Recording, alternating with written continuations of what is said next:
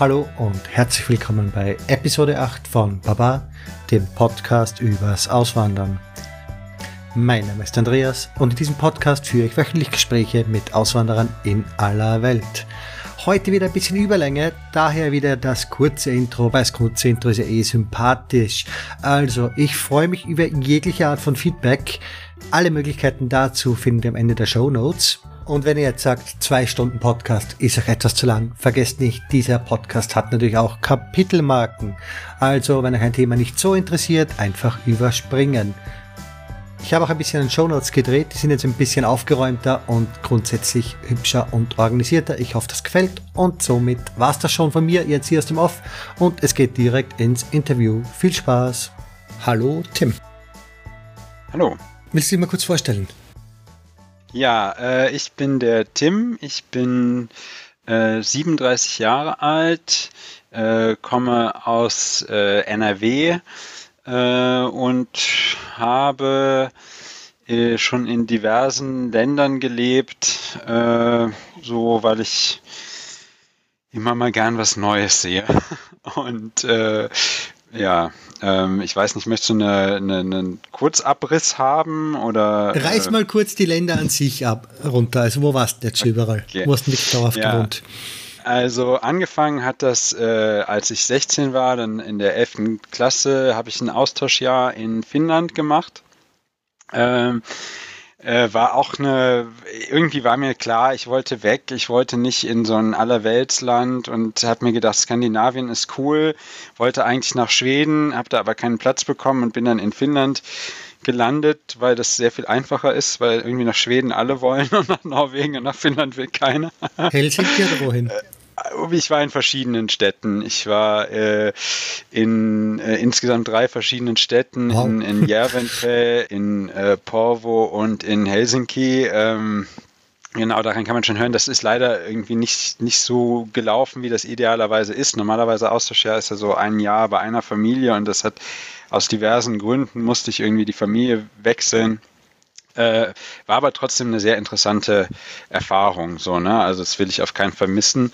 Aber ähm, war halt, ich habe auch obwohl ich immer noch Sympathien für dieses Land hege und mich da auch sehr wohl gefühlt habe, war ich seitdem auch nicht mehr da. Also dann habe ich ein bisschen in, in Deutschland, ich komme halt ganz aus dem Westen Deutschland an der ähm, belgisch-holländischen Grenze. Und dann habe ich gedacht, muss ich mal Deutschland kennenlernen, habe dann Zivildienst im Schwarzwald gemacht, an der Grenze zur Schweiz habe dann Studium äh, gemacht in äh, oder angefangen in äh, Thüringen äh, und muss irgendwann nochmal nach Norddeutschland ziehen, um da eine Weile zu leben. Ähm, aber das ist, ja, mal gucken, wann ich das schaffe. Äh, genau, und dann war das, äh, war ich nicht so ganz glücklich mit dem Studium. Ich habe da Informatik studiert und Medientechnologie und weil ich, ja, äh, habe irgendwann gemerkt, das ist es nicht so und äh, äh, mir fiel aber auch nicht wirklich äh, was Sinnvolles ein, was ich denn machen könnte. Und bin dann ganz durch Zufall darauf gekommen, dass man in äh, Maastricht äh, European Studies studieren kann und äh, dachte, dachte mir auch, das klingt ganz interessant. Irgendwie, ich hatte immer gedacht, ich müsste was Technisches machen, aber vielleicht sind Geisteswissenschaften ja auch ganz interessant. Oder es hat so eine Mischung, ne, European Studies, und dann bin ich halt eher so aus Wissenschaften, Anthropologie, wie kann man sich das ungefähr vorstellen? Was genau, ist das? Genau, ne, das ist eine, eine Mischung eigentlich. Ne? Es, also es ist im Prinzip Europastudien, es ist über die Europäische Union, aber nicht nur. Also man macht ein bisschen Geschichte, man macht ein bisschen Wirtschaft, äh, politische Prozesse, äh, europäische Institutionen und so weiter. Ähm, also mir hat es sehr gut gefallen, weil es äh, wirklich bunt gemischt ist, aber trotzdem irgendwie auch ein roter Faden durchgeht. Und tatsächlich war es sogar so, ähm, ich habe also es hat mir so gut, also andersrum gesagt, ich hatte vorher halt, wie gesagt, ingenieurmäßig was studiert und habe da immer so vor mich hingekrebst und ähm, habe dann äh, gemerkt, dass irgendwie mir Geisteswissenschaften viel besser liegen, obwohl mir das gar nicht klar war. Ne, das habe ich dann erst so im Studium gemerkt und bin dann tatsächlich nach anderthalb Jahren äh, in Maastricht beim European Studies bin ich dann weggewechselt zum University College in Maastricht. Das ist ein Liberal Arts College. Ähm, das, damit können die meisten deutschen Hörer wahrscheinlich Was heißt anfangen. College in dem Fall? Ja. Genau. Es ist keine Universität, es ist eher Fachhochschule oder? Nee, also das nein, es ist so, dass Theorie, also eigentlich äh, denkt man das bei dem Begriff, aber in Holland ist es so oder in Maastricht, dass das äh, University College gehört zur Universität äh, und es ist eher so deren ähm, na, ich will nicht sagen Elite, aber so deren für die extra motivierten Leute so der ja. Studiengang. Ne? Also das ist Liberal Arts, äh, also freie Geisteswissenschaften. Man kann äh, auch relativ frei sein Curriculum wählen. Der, ähm, das Pensum ist aber bedeutend höher als bei den anderen Studiengängen. Also man macht fast doppelt so viel, ähm, hat aber irgendwie auch, also man normalerweise in Holland kann man ja auch einfach bei den Universitäten sich einfach einschreiben und einfach hin, äh, ne? ich weiß nicht, ob du das System kennst, aber äh, es gibt keine Aufnahmeprüfung so und aber bei dem University College gibt es die eben wohl. Und äh, das ist irgendwie eine sehr schöne Gemeinschaft, weil man da wirklich äh, zwar sehr gefordert ist, aber auch mit sehr ähm, engagierten Leuten zu tun hat. Ne? Also alles Leute sehr international, die halt alle unbedingt da sein wollen und auch bereit sind, da irgendwie was zu machen. So. Das ist aber noch auf Bachelor-Level.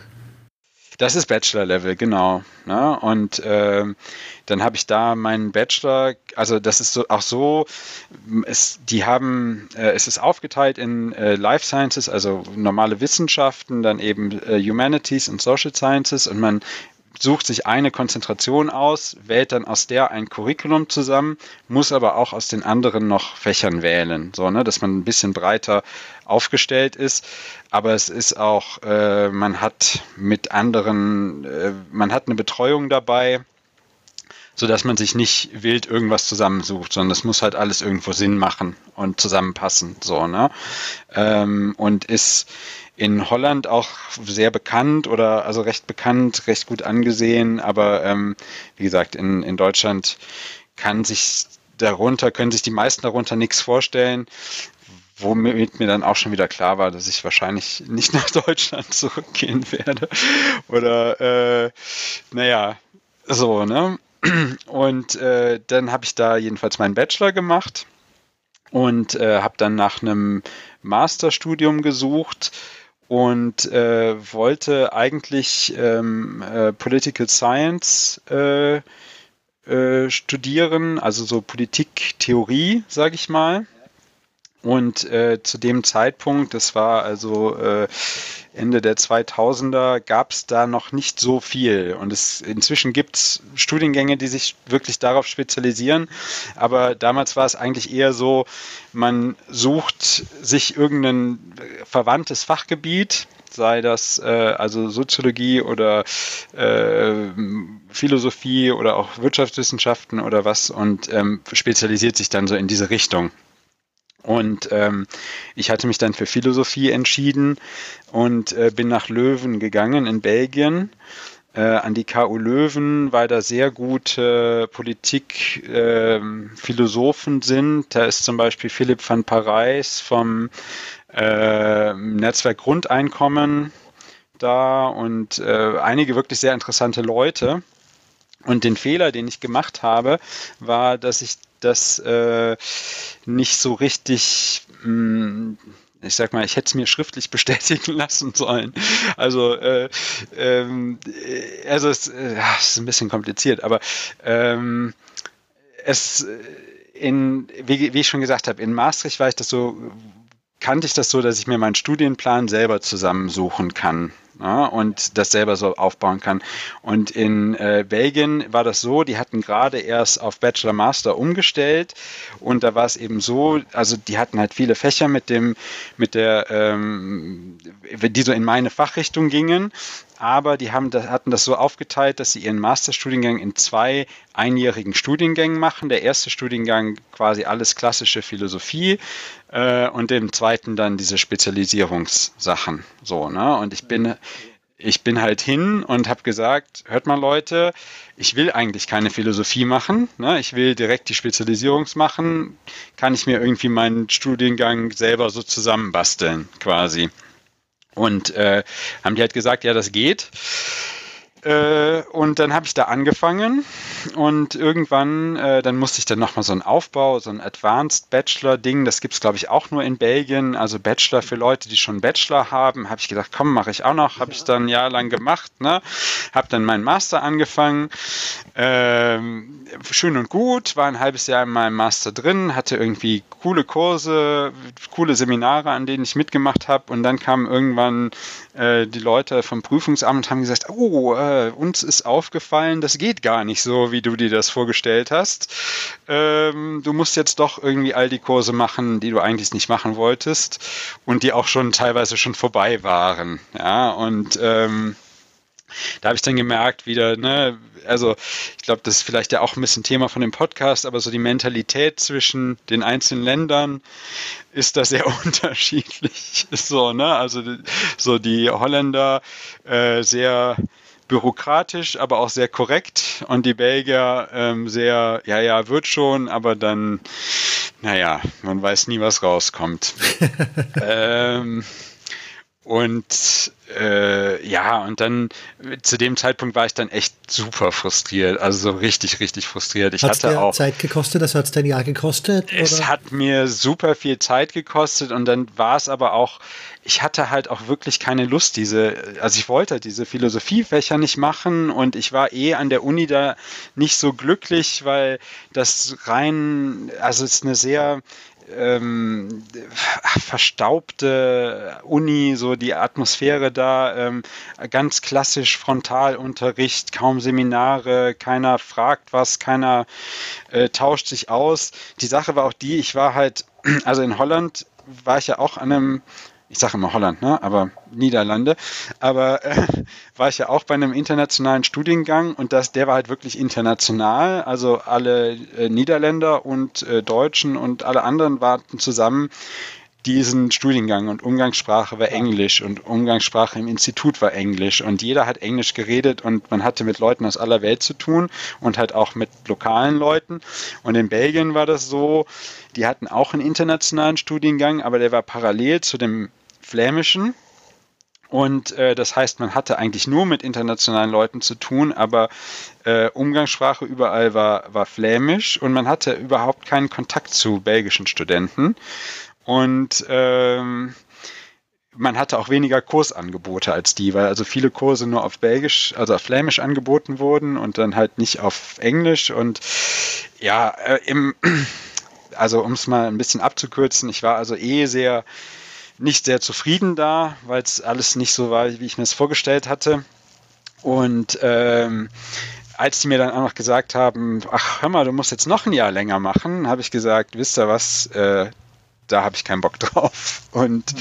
und habe dann eben den Master da abgebrochen und ähm, bin dann, habe dann überlegt, okay, was mache ich jetzt? So, ne? Und habe halt überlegt, naja, jetzt schon wieder einen neuen Master anfangen, hatte ich auch keinen Bock äh, und irgendwie, äh, ja, äh, dachte mir, ich brauche mal wirklich ein bisschen Denkpause. Ich war dann auch schon sehr lange am Studieren, äh, nicht unbedingt unglücklich, aber irgendwie auch dachte ich mir, das taugt auch nichts so als ewiger Student. Ähm, und äh, hatte, ich habe diverse Sachen gemacht neben dem Studium. Ich habe gerne geschrieben, ich habe gerne äh, fotografiert, ich habe gerne gekocht und habe überlegt, na, kannst nicht damit irgendwas machen? Und hatte irgendwie so im, im Hinterkopf immer gedacht, ah, willst du nicht mal, also, ne, vielleicht, also gerade wenn das jetzt so, ja, oder, oder hab halt gedacht, ne, vielleicht du sollst, ne, haben ja den Gedanken ja viele, mach doch einfach ein Restaurant auf irgendwo oder ein Café oder oh. weiß der Geier, ne? so, Gerade ne? bei den Auswander Auswandersendungen immer ganz beliebter genau, Kandidat, ne? um Probleme ganz, zu haben. genau, ganz beliebt, ne? Aber das ist ja sowas, ne? Und das ist halt auch tatsächlich was, ich hatte, äh, das war mir schon immer so ein bisschen im Kopf gewesen. Ne? Ich hatte also auch in, in, in Maastricht äh, für die Zeitung äh, geschrieben, irgendwie, da hatte ich schon so eine Essenskolumne, wo ich irgendwie jede Woche äh, übers Kochen geschrieben habe und so und habe mir gedacht, naja, vielleicht solltest es zumindest einfach mal machen, nur um es irgendwie loszuwerden aus dem Kopf. Und gleichzeitig hatte ich mir gedacht, ähm, ich hätte auch mal Bock, wirklich woanders hinzugehen. So, ne? Also äh, ich hatte dann schon im Ausland gelebt, ich hatte in Maastricht gelebt, ich hatte in Belgien gelebt. Andererseits fühlte sich das beides nicht so richtig wie Ausland an. Was weil, sehr mit dem Teil von äh, Deutschland vergleichbar ist, wo du her bist. Genau, ne? weil es sehr nah ist an der Grenze. Ich hatte es nie weiter als, sag ich mal, anderthalb Stunden, zwei Stunden bis nach Hause. Ähm, und so und habe gedacht, okay, gehst du mal irgendwo anders hin und dann war es mehr oder weniger ein ja, ein Münzwurf, dass ich dann gesagt habe, gehe ich mal nach Kanada. Also ich habe halt geguckt, äh, wo kann man so ein Work-and-Travel-Visum bekommen. Okay, das zweite ähm, war Australien. Das zweite war Australien. So, ich kannte aber einige, einige Kanadier in meinem Studium, die waren alle nett und dann habe ich mir gedacht, ach komm, warum nicht? So, ne? Hätte auch genauso gut Australien werden können oder Neuseeland oder so, aber war halt in diesem Fall Kanada. Und ähm, ich bin da ziemlich blauäugig rangegangen. Also ich habe äh, mir ein Visum besorgt und äh, dann ist es ja so, wenn du das kriegst, hast du irgendwie ein Jahr Zeit, um das dann wahrzunehmen. Und das ist ein halbes also, Jahr oder was ist der Standardwerk? Kalender, äh, ein Jahr. Ne? Also du hast, du kriegst das zugeteilt für ein Jahr. Bei mir war das dann 2010 und dann äh, ab Einreise hast du dann ein Jahr, ah, cool. um dann das zu machen. So, ne? Und ich bin dann im Endeffekt am ich glaube, am 28. Dezember bin ich dann nach Kanada gereist. Und dann hat dann der, der Grenz, der Zollbeamte noch gesagt, das ist aber jetzt so auf den letzten Drücker. Und dann habe ich gesagt, ja, ich weiß. Besser steht das nicht. Genau, ne? Und äh, ja, bin halt, hatte mich gar nicht groß informiert, habe halt irgendwie geguckt, wo ist der billigste Flug hin. Das war dann Montreal und dann bin ich halt nach Montreal mitten im Winter. Äh, warum nicht? Ne? Und äh, habe halt geguckt, wie ich mich da so zurechtfinde und halt immer mit dem Hintergedanken, vielleicht kann ich ja irgendwo finden was, wo ich kochen kann und dann mal gucken, wie das so ist und so. Und ähm, ja, dann war ich in, in Montreal, habe äh, mich da erstmal zurechtgefunden, habe irgendwie durch Couchsurfing, das war ja damals auch noch eine sehr aktive Webseite mit einer sehr aktiven Community. Ähm, habe ich viele Leute kennengelernt, irgendwie direkt ein super cooles Zimmer gefunden für wenig Geld, irgendwie 150 Dollar im Monat. Äh, also es war wirklich, war, war alles äh, ganz toll.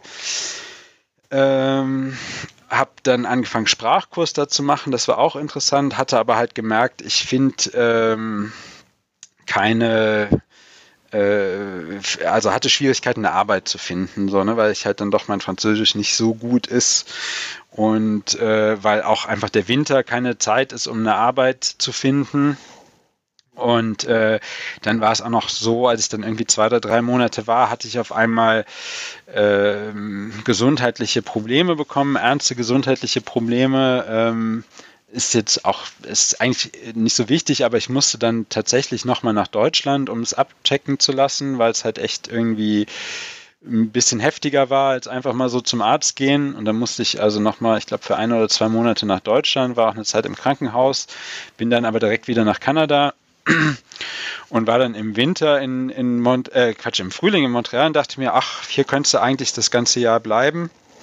Und äh, dachte mir, aber es ist auch ein bisschen doof, wenn du irgendwie Work and Travel in einem Land machst und siehst nur eine Stadt.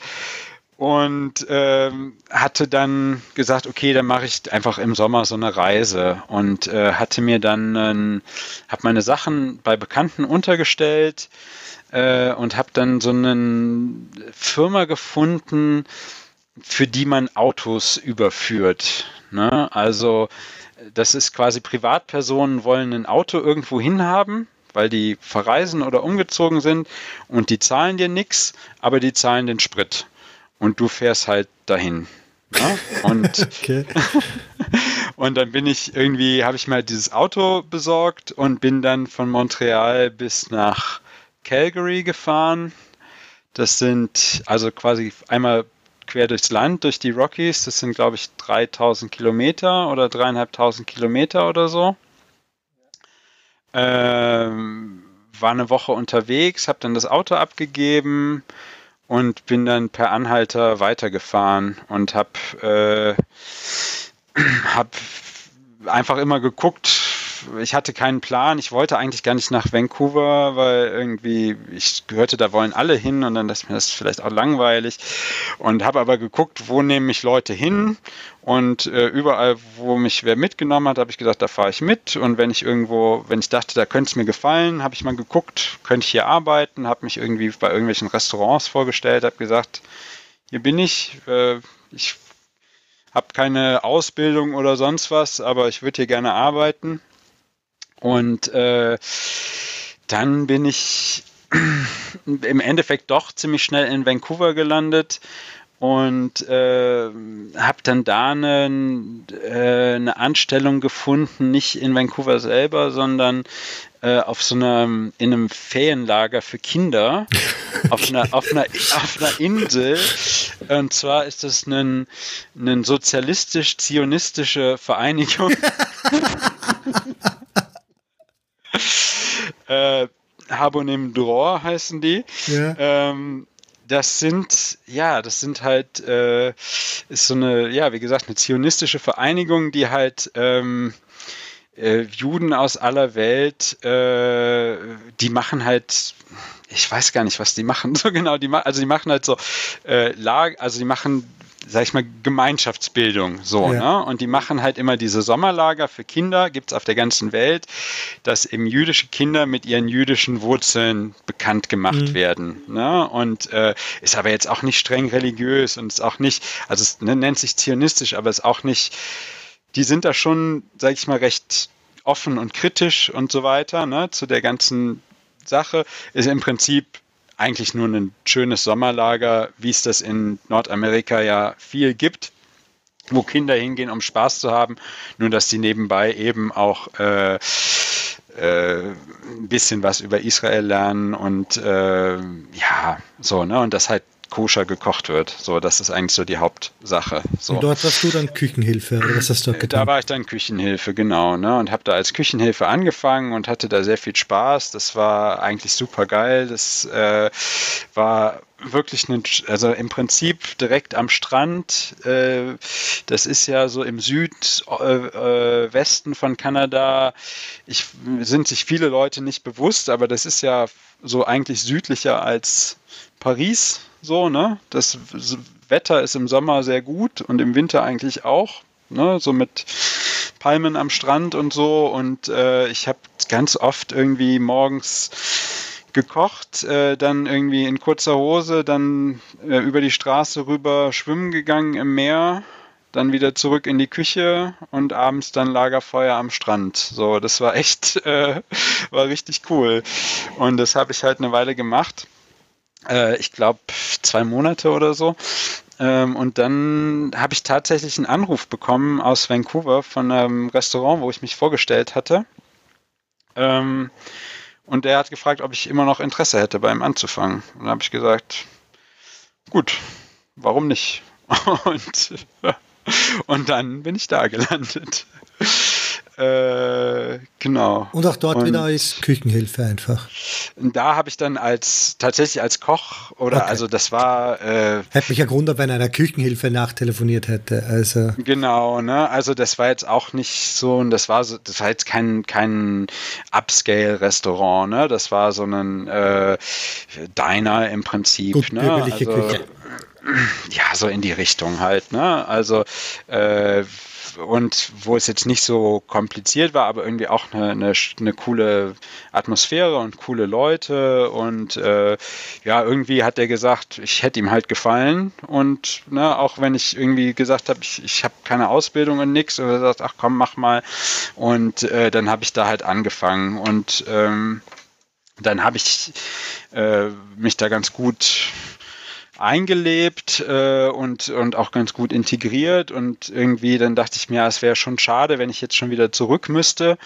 Und äh, habe dann geguckt, ob ich nicht dieses Work and Travel äh, nochmal verlängern kann. Und ich weiß nicht, ob das immer noch geht, aber damals äh, ging es einigermaßen, also es ist nicht so trivial, aber mit Unterstützung des Arbeitgebers äh, ging es. Ich musste dann irgendwie nochmal das Land verlassen äh, und nochmal irgendwie für einen Monat nach Deutschland, aber dann bin ich halt wieder nach Vancouver für ein weiteres Jahr. Ähm, ja, und äh, dann habe ich, wie das dann auch oft so ist mit so Auswanderern, äh, dachte ich, ich bin jetzt noch ein Jahr in Vancouver und kaum war ich da, habe ich äh, mich verliebt in eine Kanadierin und dachte ich, na gut, dann gucken wir mal, wie es jetzt weitergeht. Und äh, ja, dann ähm, war für mich dann ziemlich bald klar, dass ich halt versuchen will, irgendwie längerfristig da zu bleiben. Und dieses Work and Travel konnte man dann nicht nochmal verlängern und dann war dann klar, okay, ich muss mich irgendwie um tatsächlich äh, Permanent Residency bemühen. Aber das ist ja schwer in Kanada. Also das du ist schwer. bist weit weg von einem In-Demand-Job in dem Fall, denke ich. Genau, genau. Wie ja. läuft es dann? Geht's mhm. ohne Hochzeit? es, es geht. Also es war tatsächlich so, ähm, wir haben überlegt, ob das Sinn machen würde über Familiennachzug oder Familien nicht Nachzug, aber Familienvisum. Und äh, das ist sehr schwierig auch, oder beziehungsweise es ist nicht schwierig, aber sehr langwierig. Ne? Also du kannst irgendwie, wenn du verheiratet bist, deinen Partner nachholen, aber bis der eine Arbeitserlaubnis kriegt, dauert das sehr lange.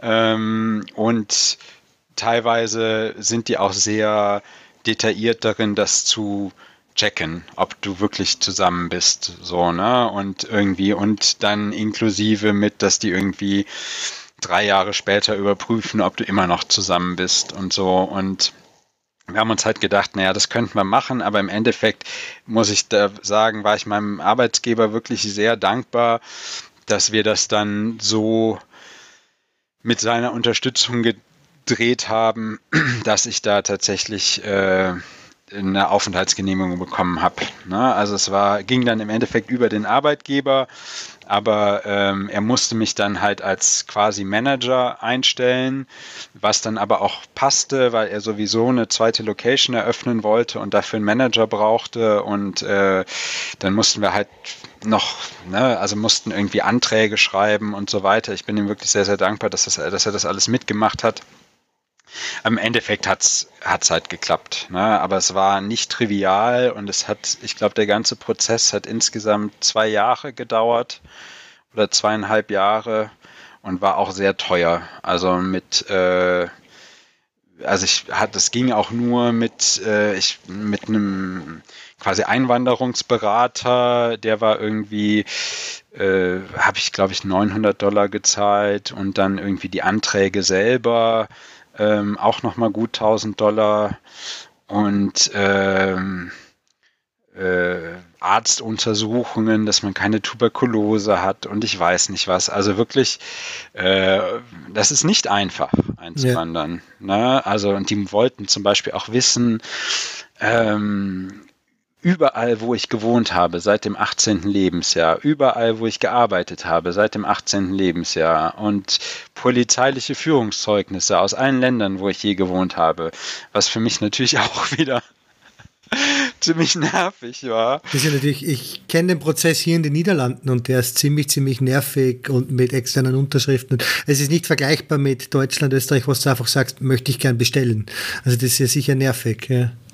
Genau, ne, das war nämlich auch mit den, das fand ich sehr bezeichnend, auch mit den, gerade mit dem polizeilichen Führungszeugnis, ne, irgendwie in Deutschland war es so, naja, du gehst zum Konsulat und dann müssen die irgendwie zugucken, wie du den Antrag unterschreibst und dann zahlst du denen 30 Dollar dafür, dass sie dir zugeguckt haben und dann kannst du den einschicken und dann ist gut, ne, und irgendwie in Belgien war es, glaube ich, am einfachsten, da habe ich einfach eine E-Mail hingeschickt und dann haben die mir das per Post zugeschickt, ja, also das war, hat mich selbst überrascht. Und in Holland war es, äh, ich muss zur Gemeinde gehen, wo ich als letztes ja, stimmt, die Gemeinde habe. aus. und die geben mir dann ein Formular, mit dem ich mich dann ans Ministerium wenden kann, damit die mir dann das, na, und das ganze Thema so, ist ja, hier etwas unüblicher, falls du nicht gemerkt hast. ja, ja, ne? Also irgendwie so total bescheuert. Und ich meine, wenn ich jetzt nicht irgendwie noch einen guten Freund gehabt hätte, der immer noch da wohnt in Maastricht, ne, der das für mich hätte machen können, ich weiß nicht, wie ich das gemacht hätte. Aber ne, alles nur für so einen scheiß scheiß Wisch. Ne? Aber da dachte ich mir auch wieder, ist schön. Äh, ne? Leute sagen immer, Deutschland ist so bürokratisch, aber ich immer, ihr wart noch nicht in den Niederlanden. ähm, naja, ne, auf jeden Fall, irgendwann hat es es halt geschafft und, äh, und hatte dann ähm, hatte dann eben den, den, den Aufenthaltsstatus. Aber das hat, wie gesagt, wirklich sehr, sehr lange gedauert. Und ähm, es war auch was, was schwierig war an der ganzen Situation, war, dass, dass ich dadurch halt in, ein echtes Abhängigkeitsverhältnis von meinem Arbeitgeber gekommen bin. Ne? Weil ich halt irgendwie wusste, wenn ich den Arbeitsplatz verliere, dann ist der ganze Prozess hinfällig. Und, äh, oder ist sehr, sehr schwierig, das weiterzumachen.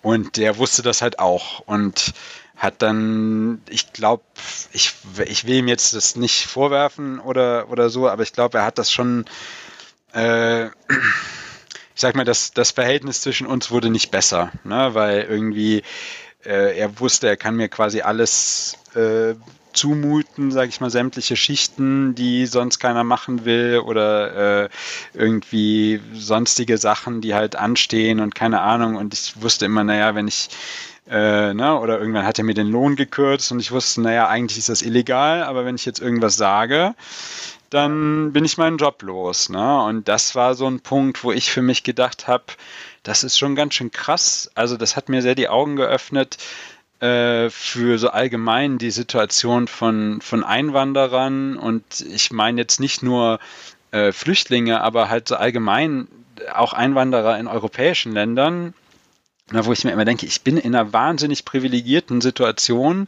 Ich komme irgendwie aus einem Land, wo es, wo ich auch bleiben könnte, wo es mir gut geht. Ne? Ich bin in einem Land, wo ich akzeptiert bin, wo ich nicht auffalle, wo es, wo eigentlich alles gut ist, so. Und wenn es nicht klappt, kann ich jederzeit zurückgehen. Ne? Das wäre zwar doof, aber ich kann es. Ne? Eigentlich habe ich keine Probleme. Und trotzdem hat mich das wahnsinnig belastet, dieses, dieser ganze Prozess, was sich so zwei Jahre hingezogen hat äh, und irgendwie zu wissen, ich bin abhängig von anderen Leuten, ich bin abhängig davon, den äh, den Bescheid zu kriegen. Ich bin abhängig von meinem Arbeitgeber und so, ne? Und äh, war das ab der Residency Card, Residency Card dann eigentlich vorbei oder war die immer noch an ihn koppelt dann, an den Arbeitgeber? Nee, dann war es vorbei. Okay. Dann war es dann vorbei, genau. Ne? Äh, dann habe ich aber auch tatsächlich an dem Tag, wo ich die bekommen habe, meine Kündigung eingereicht, weil okay. ich dann äh, sagte, okay, jetzt geht's einfach nicht mehr so, ne? Und dann war es auch wieder ein bisschen doof. Ich glaube, er hat mir das auch übel genommen, äh, wobei ich gesagt habe, ich höre nicht, ich höre nicht sofort auf, ne? Ich trainiere noch meinen Nachfolger und so, aber äh, es ging halt einfach nicht mehr. Und wo ich dann irgendwie, das war dann eine ganz komische Situation, wo ich dachte, ich fühle mich irgendwie ausgenutzt, weil er halt die zwei Jahre lang mit mir machen konnte, was ich wollte. Und er fühlte sich ausgenutzt, weil er mir geholfen hat, dass ich da bleiben kann. Und dann kündige ich direkt, aber es ging halt einfach nicht anders, so, ne? Und äh, äh, ja, dann, ich hatte in der Zeit eben mit meiner Freundin zusammen angefangen, so ein, so ein Underground-Dinner äh, aufzubauen. So, äh, wir haben bei uns im, einen, quasi ein Underground-Restaurant aus dem Wohnzimmer geführt, einmal im Monat. Via Couchsurfing halt, oder was? Wie war die organisatorische Schicht? Oder nur mit Wörtum auf, nur über Freunde und die erzählen es halt weiter. Nur über Freunde hat das angefangen. Also wir haben das immer so gemacht, wir hatten, äh, äh, wenn wir den, das Wohnzimmer leergeräumt hatten, konnten wir Tische und Stühle für zehn Leute reinstellen. Und dann habe ich halt immer äh, äh, zwei Schichten am Abend gekocht, so dass dann 20 Leute kommen konnten, immer ein Vier-Gänge-Menü. Äh, halt für immer gegen Spende, klar. Äh, und das fing halt an wirklich mit Freunden und irgendwann hat sich aber echt rumgesprochen und irgendwann stand es dann auch mal in der Lokalzeitung oder ich kam halt von irgendwelche Anrufe von Leuten, die, wo ich halt echt keine Ahnung hatte, wie die, wie die das äh, mitbekommen haben oder so, aber es war schon ganz cool.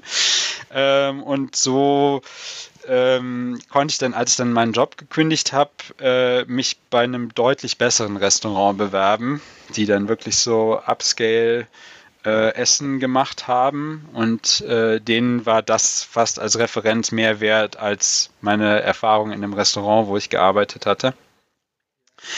Ähm, ja, und dann habe ich also mich da weiter eben, dachte ich, dann dachte ich tatsächlich, naja, vielleicht will ich irgendwie im, im Kochen äh, eine Karriere einschlagen äh, und, und das wirklich weitermachen. Ähm, und habe ein gutes Jahr eben dann in diesem anderen Restaurant gearbeitet und äh,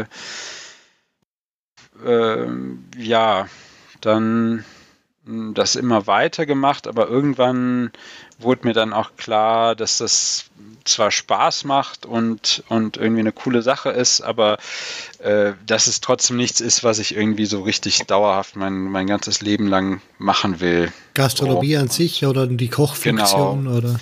Gastronomie an sich. So, ja. ne? Also irgendwie, ähm, ich habe einfach zu viel mitbekommen, wie wirklich gute Leute irgendwie, wo ich gedacht habe, die machen eigentlich alles richtig und trotzdem klappt es bei denen nicht. Ne? Und irgendwie die, die äh, Failure Rate ist ja wahnsinnig hoch im Gastronomiebereich. So, ne? Und ähm, dachte mir, okay, ähm, jetzt musst du mal wieder äh, dich irgendwie umorientieren und ähm, dann hatten, dann hatten meine Freundin und ich dann eine längere Europareise gemacht ähm, äh, und hatten dann auch überlegt, zusammen nach Europa zu gehen, mal für eine Zeit lang oder dann mal zu gucken, wie wir das jetzt so weitermachen. Ähm, und äh, ich habe halt auch weiter überlegt, was ich so mache und hatte dann in dem Zusammenhang einen, durch, auch durch reinen Zufall wieder äh, in, in Maastricht war ich Freunde besuchen und dann habe ich da, äh, war da zufälligerweise irgendwie Open Masters Open Day und dann habe ich gesagt, gehe ich mal hin und dann hat es da so ein Programm gefunden, was ich ganz, ganz interessant fand. Ähm, und dann sind wir zwar wieder nach Vancouver gegangen und äh, dann habe ich, hatte ich mir dann gedacht, okay, jetzt guckst mal, ob du hier irgendwie eine vernünftige Arbeit findest und wenn nicht, dann machst du halt diesen Master in Maastricht so, ne? Und habe mir halt im Prinzip äh, so das halbe Jahr Zeit gegeben, um das zu machen. Und äh, ja, habe dann keine vernünftige Arbeit gefunden, habe im Endeffekt wieder gekocht, hat wieder sehr viel Spaß gemacht, war eine coole Sache, aber ich dachte mir, nee, auf Dauer geht es einfach nicht. Und äh, ja, hab dann, bin dann eben, das war dann im Endeffekt 2015, bin ich dann wieder nach äh, an den Ausgangspunkt meiner ganzen Geschichte zurückgekommen und war dann halt wieder in Maastricht. Äh, und äh, ja, meine Freundin wollte eigentlich mitkommen. Das war so der Plan und dann hatte sich aber recht kurzfristig das doch anders überlegt und seitdem sind wir halt nicht mehr zusammen. Und äh, das war eine schwierige Sache, aber na gut, dann hatte ich den Master halt schon angefangen und dann war ich halt in Maastricht und äh, genau, den habe ich jetzt gemacht, bin jetzt seit letztem Herbst fertig und äh, gucke jetzt gerade, wie es weitergeht. So. Wo bist du jetzt? In Deutschland oder in Maastricht? Ich, äh, ich bin jetzt äh, wieder in Deutschland, also ich äh, wieder in, in meiner Heimatstadt. Ähm, Zum ersten Mal, seit du 18 bist, mehr oder weniger. Ich war zwischendurch immer mal wieder hier, aber genau, jetzt zum, zum ersten Mal wieder äh, so richtig dauerhaft, aber eigentlich, also eigentlich ist mir auch klar, dauerhaft will ich hier nicht bleiben. Also äh, das ist, also ich hab's, ich sehe es irgendwie immer noch, obwohl ich jetzt schon wieder äh, eine Weile hier bin, äh, irgendwie als, als Übergangssituation an und denke mir, okay, ich, ich muss wieder irgendwo anders hin. Was ist der Grund? Was treibt dich weg? Ähm, das ist eine gute Frage. Und ist es Deutschland äh, oder nur NRW, also dieses Gebiet, wo du jetzt bist? Nee, ist Berlin die Lösung? Nee, die Lösung sicherlich nicht, wobei ich auch durchaus gerne mal nach Berlin gehen würde, einfach so.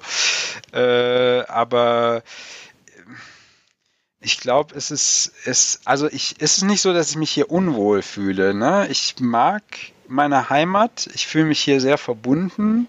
Ich mag, wie die Leute sprechen. Ich finde das sympathisch so, ne, wenn ich den Lokalkolorit höre und so. Ich fühle mich hier sehr, sehr wohl und sehr vertraut. Und trotzdem denke ich mir einfach, da ist noch mehr. Ne? Das irgendwie reicht mir das nicht. Also da ist so eine, so eine gewisse Grund, ich will es nicht sagen Unzufriedenheit, aber dass ich denke, ähm, ist auch nicht unbedingt dieses, dieses äh, woanders ist immer, ne, das Gras ist grüner und so weiter. Mir ist schon klar, dass es auch nicht überall toll ist, aber ich glaube einfach, dass ich noch mehr sehen will ne? und dass ich noch mehr irgendwie, ähm, ja, äh, ich, ich, ich weiß nicht, wie ich das beschreiben soll. Dass, aber Rückkehr nach denk, Vancouver ist jetzt aktuell auch nicht interessant, eben, weil das ja auch schon ein Kapitel ist, das du schon hast.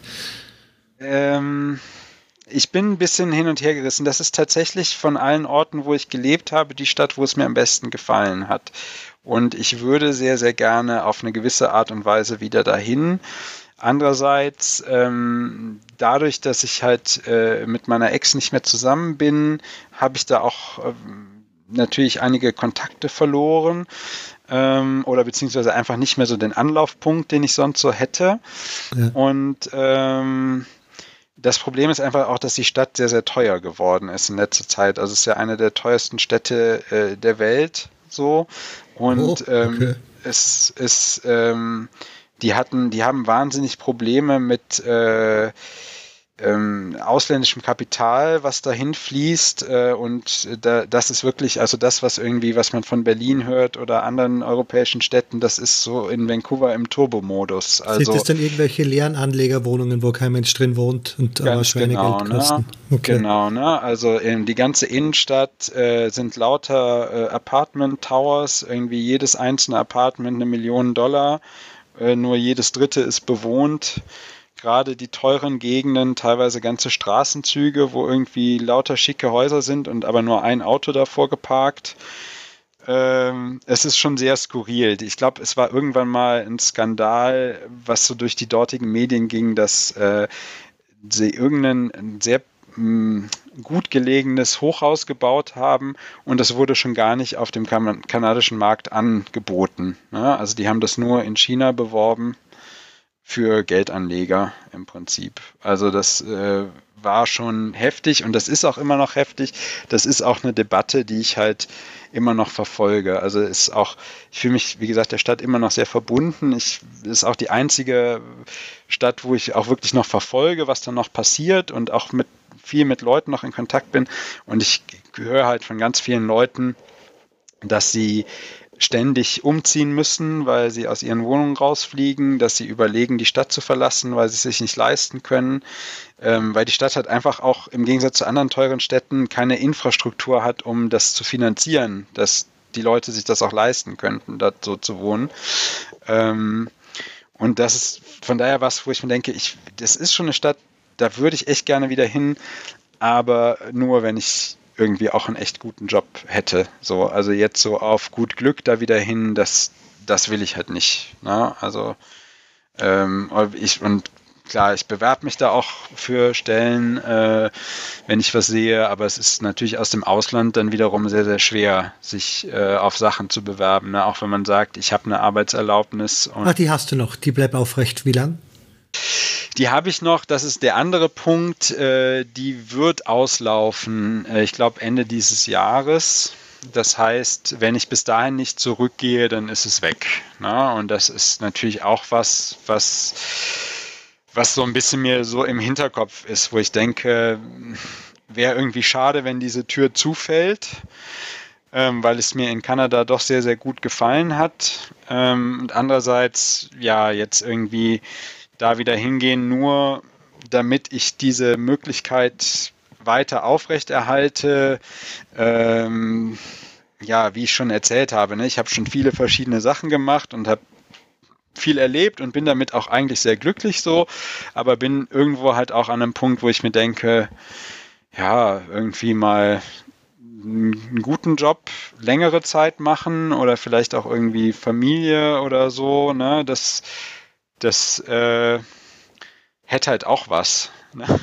so, so, ne? Ist jetzt, ich sehe mich nicht als, als Vagabund, der irgendwie bis ans Lebensende irgendwie durch die Welt zieht, so, ne? Sondern also ich hätte zwar schon durchaus Bock, äh, irgendwo anders hinzugehen und ich glaube, wenn, wenn ich ein Stellenangebot kriege, Was heißt, geh mal für ein Jahr oder zwei in das und das Land. Wäre mir, glaube ich, egal wohin, würde ich überall sagen, klar, mache ich, finde ich gut. Ähm, aber andererseits versuche ich halt eben jetzt auch wirklich einen vernünftigen Job zu finden und will nicht halt einfach weiter so auf, auf gut Glück durch die Welt ziehen. Ne? So. Verstehe ich. Wo schaust du jetzt noch außer in Vancouver? Mm, hauptsächlich in Deutschland tatsächlich. Ähm, einfach weil es naheliegender ist für mich. Ähm, natürlich auch äh, einfach von in, in Belgien, also in Brüssel, äh, auch in den Niederlanden. Ähm, ich habe, ich spreche halt außer außer Deutsch und, und, Englisch nicht, also ich spreche ein bisschen Niederländisch, ein bisschen Französisch, aber es reicht halt nicht, um damit zu arbeiten. Und das schränkt es natürlich auch wieder sehr ein, wo man so hingehen kann. Ja, und äh, äh, bewerbe mich halt mh, hm, bei internationalen Organisationen, die halt durchaus irgendwie Stellenausschreibungen in anderen Ländern haben. Ähm, aber es ist jetzt nicht so, dass ich da halt irgendwie gezielt sage, ich muss jetzt da und da hin oder äh, so, ne? Und ja, ich hatte mich auch in, in Kanada tatsächlich äh, beworben bei einer Regierungsbehörde. Ähm, das wäre in Ottawa gewesen und das war sehr ärgerlich, weil ähm, die hatten mir einen ich muss einen Online-Test machen, den habe ich auch bestanden. Dann haben die gesagt, ja, dann müsste ich jetzt einen äh, In-Person-Test machen und dafür müsste ich dann nach Kanada kommen. Und dann dachte ich, nee, das kann ich leider nicht. Also so, ne, nur auf gut Glück da ja, mal hinfliegen. Bezahlt? So. Nein, nein, nein. Okay. nein. Schade. Und dann hätte ich es noch gemacht, ne? Aber äh, so, ne, und von daher, ja, weiß ich nicht. Also ich, ich gehe jetzt davon aus, dass ich erstmal eine Weile noch, noch hier bleibe. Ne? Und ob ich dann halt nochmal nach Kanada zurück kann, weiß ich nicht, weil halt, wie gesagt, auch ich finde das sehr schade. Ich würde eigentlich gerne wieder hin, aber ich glaube, eigentlich würde ich gerne wieder hin in ein paar Jahren. So, ne? Und bis dahin habe ich halt meine Aufenthaltsgenehmigung verloren. Und ob ich dann eine neue kriege, ist, äh, ist dann die Frage. So, ne, das ist halt Du hast dann gar keinen Vorteil, dass du die Cup hast. Du bist wieder komplett gleich von, naja, ein paar Dokumente, die Dokumente, den ganzen Blödsinn hast, aber sonst fängst ja, du wieder von also Null ich, an. Ich könnte mir vorstellen, dass es irgendwie einfacher ist, aber vielleicht auch nicht. Also so wirklich Vorteile hat man dadurch nicht, ne? Was ich irgendwie auch ja ein bisschen bescheuert finde. Also das, ich weiß auch nicht. Äh, aber wenn du jetzt da in diesem Jahr noch einmal hinfliegst, dann wird es automatisch verlängert und du musst dich dann auch um Dinge kümmern. Nee, ich müsste dann da, also es ist so, du musst, wenn du das verlängern willst, du musst es alle fünf Jahre verlängern und dann musst du nachweisen, dass du zwei Jahre im Land gelebt hast. Und äh, ich glaube, wenn ich jetzt hinfliegen würde und dann äh, noch irgendwie neun Monate da bin oder so, dann hätte ich die zwei Jahre voll und äh, könnte es dann wieder verlängern. Ähm, aber wenn ich das jetzt nicht mache und erst hinfliege quasi kurz bevor es ausläuft, dann lassen sie mich noch rein. Dann könnte ich es aber erst verlängern, wenn ich die zwei Jahre tatsächlich wieder voll habe. Das heißt, dann könnte ich im Prinzip zwei Jahre das Land nicht verlassen und, äh, ne, und dann könnte ich es wieder verlängern. Also es ist irgendwie, ja, äh, mit, mit viel Bürokratie verbunden. So, ne? Oder ich glaube, es gibt noch irgendwelche Sonderregelungen. Genau, das andere, was ich nämlich versuche, ich gucke, ob, ob ich irgendwelche kanadischen Firmen finde, für die ich arbeiten kann, weil dann zählt das nämlich wie Landesaufenthalt. Nein, ne? wenn also, du in Deutschland ja, ja. für eine kanadische Firma arbeitest. Genau, ja. Genial. Also, ja. weil es ja Entsendung sein könnte, das ist der Hintergedanke genau, hier. Ganz okay. genau. Ja, ja, ja. was hat dich, äh, was hat dir eigentlich so gefallen an Vancouver? Was, was macht die Stadt aus für dich? Mm, es ist ein sehr, äh, also es ist sowohl Stadt als auch Leute. Äh, einerseits die Lage, also äh, Vancouver ist wirklich, es ist unglaublich, also äh, die Natur, es ist so ein Klischee, aber die Natur ist wirklich unvorstellbar. Also man hat eine Großstadt. Vancouver hat, glaube ich, die Stadt selber, ich glaube 600.000 Einwohner, die Metro. Offen. 650 ja. und zweieinhalb Millionen. Genau, ne, in der Metro so.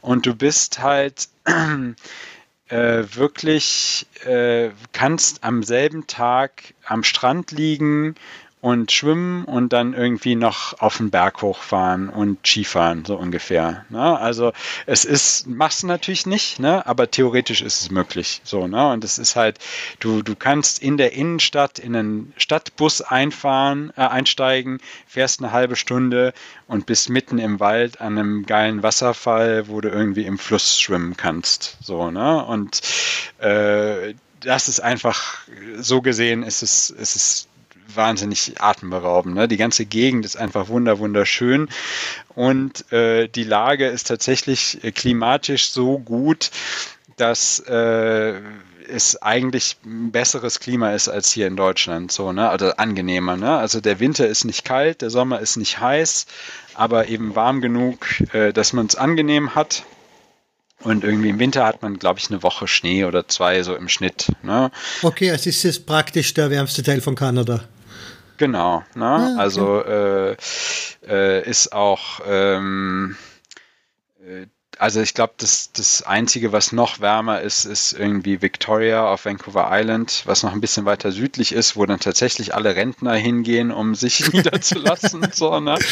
Aber es ist, äh, ja, und ähm, das Inland ist auch, also irgendwie BC ist äh, äh, wahnsinnig, äh, ich, ich glaube, ich glaube fünfmal so groß wie Deutschland, hat aber nur fünf Millionen Einwohner, wovon dann wiederum eben drei in der Metro-Region wohnen und der Rest halt so verteilt. Ne? Und du kannst, äh, wenn du da halt eine Rundreise machst, irgendwie eine Woche oder zwei oder so, du siehst, bist im Prinzip jeden Tag in einer anderen Landschaft. Ne? Also es gibt von, von Nadelwäldern über, äh, über, über Laubwälder, äh, es gibt Wüsten, es gibt äh, Weinanbaugebiete, es gibt äh, Skigebiete, es gibt also ne, Berge, Seen, flach, es gibt eigentlich alles. Also alles, was du outdoor machen kannst, ist einfach super, super cool da und, und super schön. Das ist so die, die eine Sache, die, äh, die mir da sehr gut gefällt. Ähm, und dann, was ich auch wirklich faszinierend finde, ist, äh, dass es, also ich meine, natürlich ist die Gegend schon sehr, sehr lange bewohnt. Ne? Die Ureinwohner sind schon seit, seit 10.000 Jahren da oder länger. Ähm, aber tatsächlich finde ich es ganz krass an der Westküste, wie jung im Verhältnis so die, das moderne Leben ist. Ne? Also wenn man so aus, aus Europa kommt und äh, nicht nur, dass alles alt ist, sondern ähm, es ist auch alles etabliert. Ne? Also du hast im Prinzip, egal, ich meine, du wirst es kennen, irgendwie, sei es irgendwelche Firmen oder irgendwas, ne? alles, was man kennt, ist eigentlich schon immer da gewesen, habe ich so das Gefühl. Ne? Und es gibt wenig wirklich Neues. Und ähm, da im, äh, im Westen ist es tatsächlich, dass es, es, es alle Sachen sind noch relativ jung und es entstehen auch tatsächlich noch neue Sachen. So, ne? Also es gibt, äh, wie gesagt, in dem Restaurant, wo ich gearbeitet habe, ähm, das war halt ein, ein, biologisches Restaurant, das heißt, die haben irgendwie vom, vom Bio-Supply ähm, ihre Sachen bekommen, also Organic.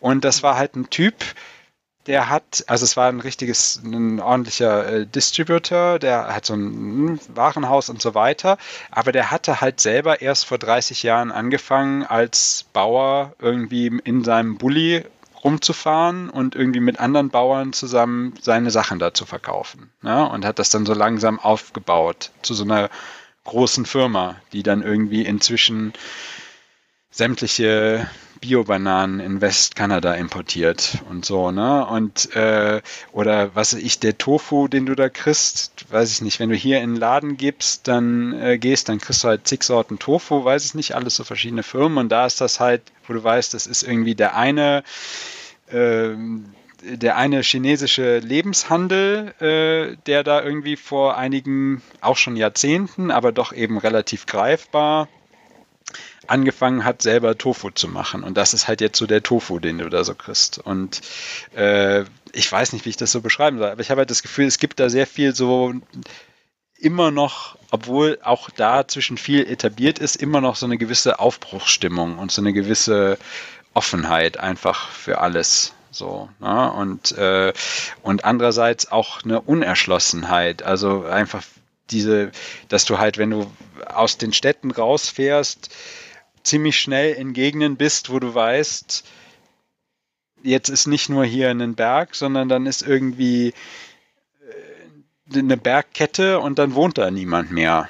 Und wirklich niemand. Ne? Also du bist irgendwie, du fährst ein paar Stunden und dann bist du irgendwo in der absoluten Wildnis. Und, äh, und das führt halt auch dazu, dass wenn du dich aus diesen Zentren rausbewegst, ähm, alles nicht mehr so, äh, so selbstverständlich ist, wie das hier ist. Ne? Also auch mit äh, zum Beispiel, was du kannst ja irgendwie in, in, in Deutschland, wahrscheinlich auch in Holland, ähm, alles bei Amazon kaufen und alles, ne, du kriegst irgendwie alles zur Tür geliefert und keine Ahnung, ne? Du kannst irgendwie, du brauchst keine. Aber das ist in Vancouver Spezial auch der Fall, aber halt, sobald du rausfährst, nicht mehr. Ja, und es ist tatsächlich, ähm, also Versandkosten sind in Kanada sehr teuer. Ne? Also du kannst nicht einfach so dir irgendwie was kostenlos schicken lassen aus Toronto oder so. Ne? Okay. Also es gibt. Es äh, gibt tatsächlich einen Unterschied, sage ich mal, in welcher, also der Porto berechnet sich danach, wo du es hinschickst und wie schwer es ist. Ähm, und äh, ja, es ist einfach alles ein bisschen lokaler, habe ich das Gefühl. Inländische ja, Flüge halt, sind ja auch richtig teuer, glaube ich, in genau, Kanada. Ne? Genau, ja, ja. Inländische Flüge sind sehr, sehr teuer. Äh, ja, und ne, von daher ist es, ne, einerseits hast du zwar auch diesen Effekt, es ist alles sehr einheitlich, was die Kultur angeht. Ne? Es gibt gewisse Ketten, die du halt im ganzen Land hast und so. Und trotzdem hast du irgendwie noch sehr, äh, ja, wie gesagt, dieses lokale, eigentümliche Sachen, die du halt irgendwie nur da kriegst oder die es halt nur da gibt, in dem Ort, wo auch immer du bist, so, ne? Oder halt, ähm, ja, Sachen, die sich dann so etablieren. Das finde ich irgendwie eine sehr spannende Sache. Also dieses, äh, dieses, dieses doch junge Gefühl von diesem Land oder zumindest an der Westküste. Ne? Also das, ich glaube, in so Montreal hatte ich das Gefühl, da war das schon anders, dass da die Leute auch schon, die leben da ja schon was, was länger, die, die äh, westeuropäischen Einwanderer, ähm, die, wo dann die Leute auch schon anfingen, ja, wir sind schon seit Generationen hier und so weiter und das ist dann eher was, äh, ich denke, naja, das kann ich auch in Europa haben. Ja, so, das, ne? Äh, und das ist halt irgendwie, damit dazu kommt halt auch in Vancouver so eine gewisse Offenheit. Also man findet wirklich sehr, sehr wenig Leute, die schon seit mehreren Generationen da leben. Also fast jeder, den ich kenne, ist spätestens die Großeltern sind eingewandert. Äh, meistens nur die Eltern oder die Leute selber. Und äh, es ist einfach eine wahnsinnig offene Gesellschaft, eine wahnsinnig auch tolerante Gesellschaft. Also es ist, ähm, es gibt wirklich sehr, sehr, sehr viele Einwanderer da.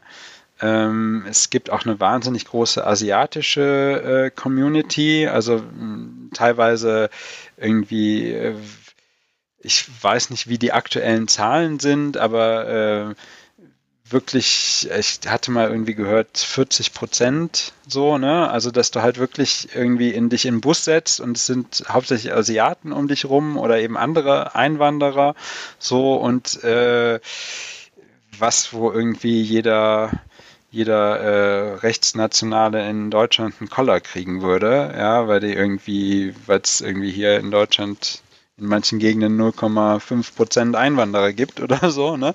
Und da ist halt einfach sehr, äh, sehr akzeptiert. So, ne? Und gleichzeitig schaffen es die Leute aber auch äh, ein, obwohl sie irgendwie von überall kommen und alle so ihre eigene, du hast halt sehr viele Viertel, die auch so für sich sind, wo die Leute irgendwie aus, die einen, aus dem einen Land wohnen eher in dem einen Viertel und die anderen eher im anderen Viertel und trotzdem vermischt es sich irgendwie und trotzdem gibt es halt irgendwie Gemeinsamkeiten, ne? obwohl es, also ich weiß nicht, wie ich das beschreiben soll, aber ich finde es ist eine, die Leute schaffen es sehr gut, äh, einerseits eine sehr kulturelle Eigenständigkeit zu bewahren und andererseits trotzdem ein, starkes Gemeinschaftsgefühl zu haben.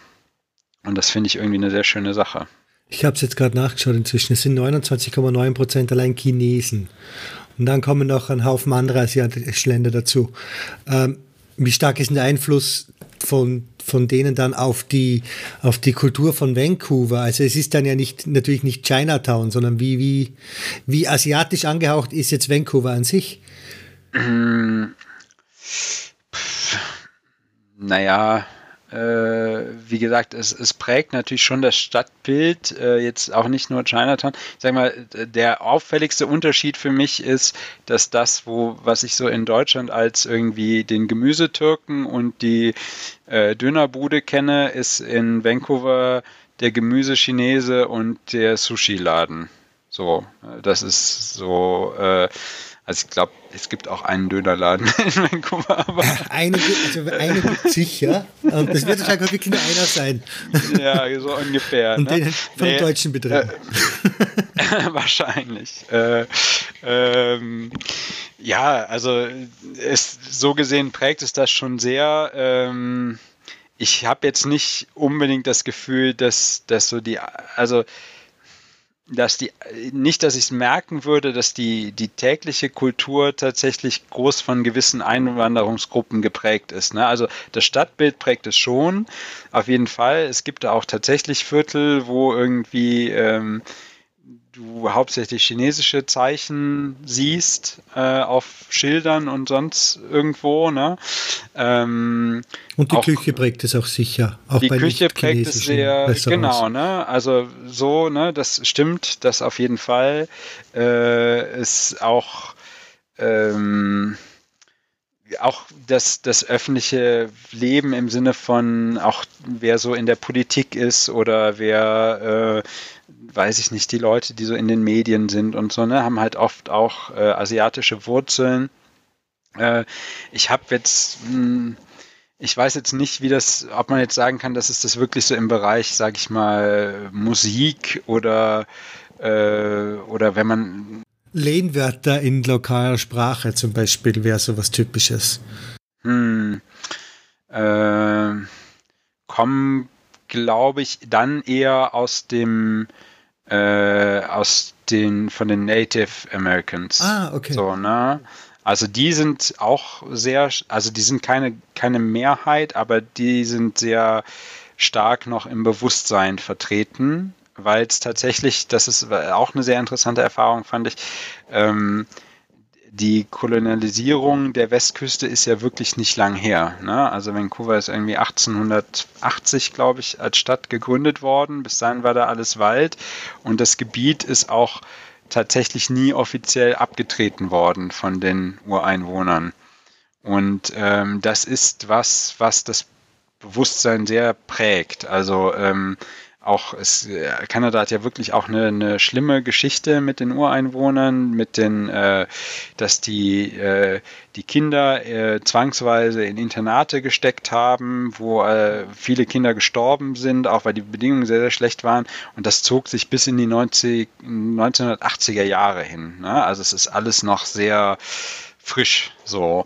Und ähm, das ist tatsächlich was, was inzwischen versucht wird, im täglichen Leben, sage ich mal, zumindest Bewusstsein dafür zu schärfen. Ne? Also dass eigentlich bei sehr vielen äh, Veranstaltungen zum Beispiel, sei es von der Politik, sei es in der Kultur, ähm, am Anfang oft gesagt wird, ähm, äh, sich quasi in ein formaler Dank ausgesprochen wird ne, für die Ureinwohner, dafür, dass wir auf diesem Land sein können oder dürfen. Oder äh, ich meine, da kann sich natürlich auch keiner was von kaufen, ne? aber zumindest um diese, äh, diese Jahrzehnte der, ich sag mal nicht Unterdrückung, aber doch so, so ein bisschen Unsichtbarmachung äh, quasi wieder wegzumachen. Ne? Das einfach, das wieder mehr ins, ins Bewusstsein zu schaffen oder das halt eben oft auch äh, äh, quasi äh,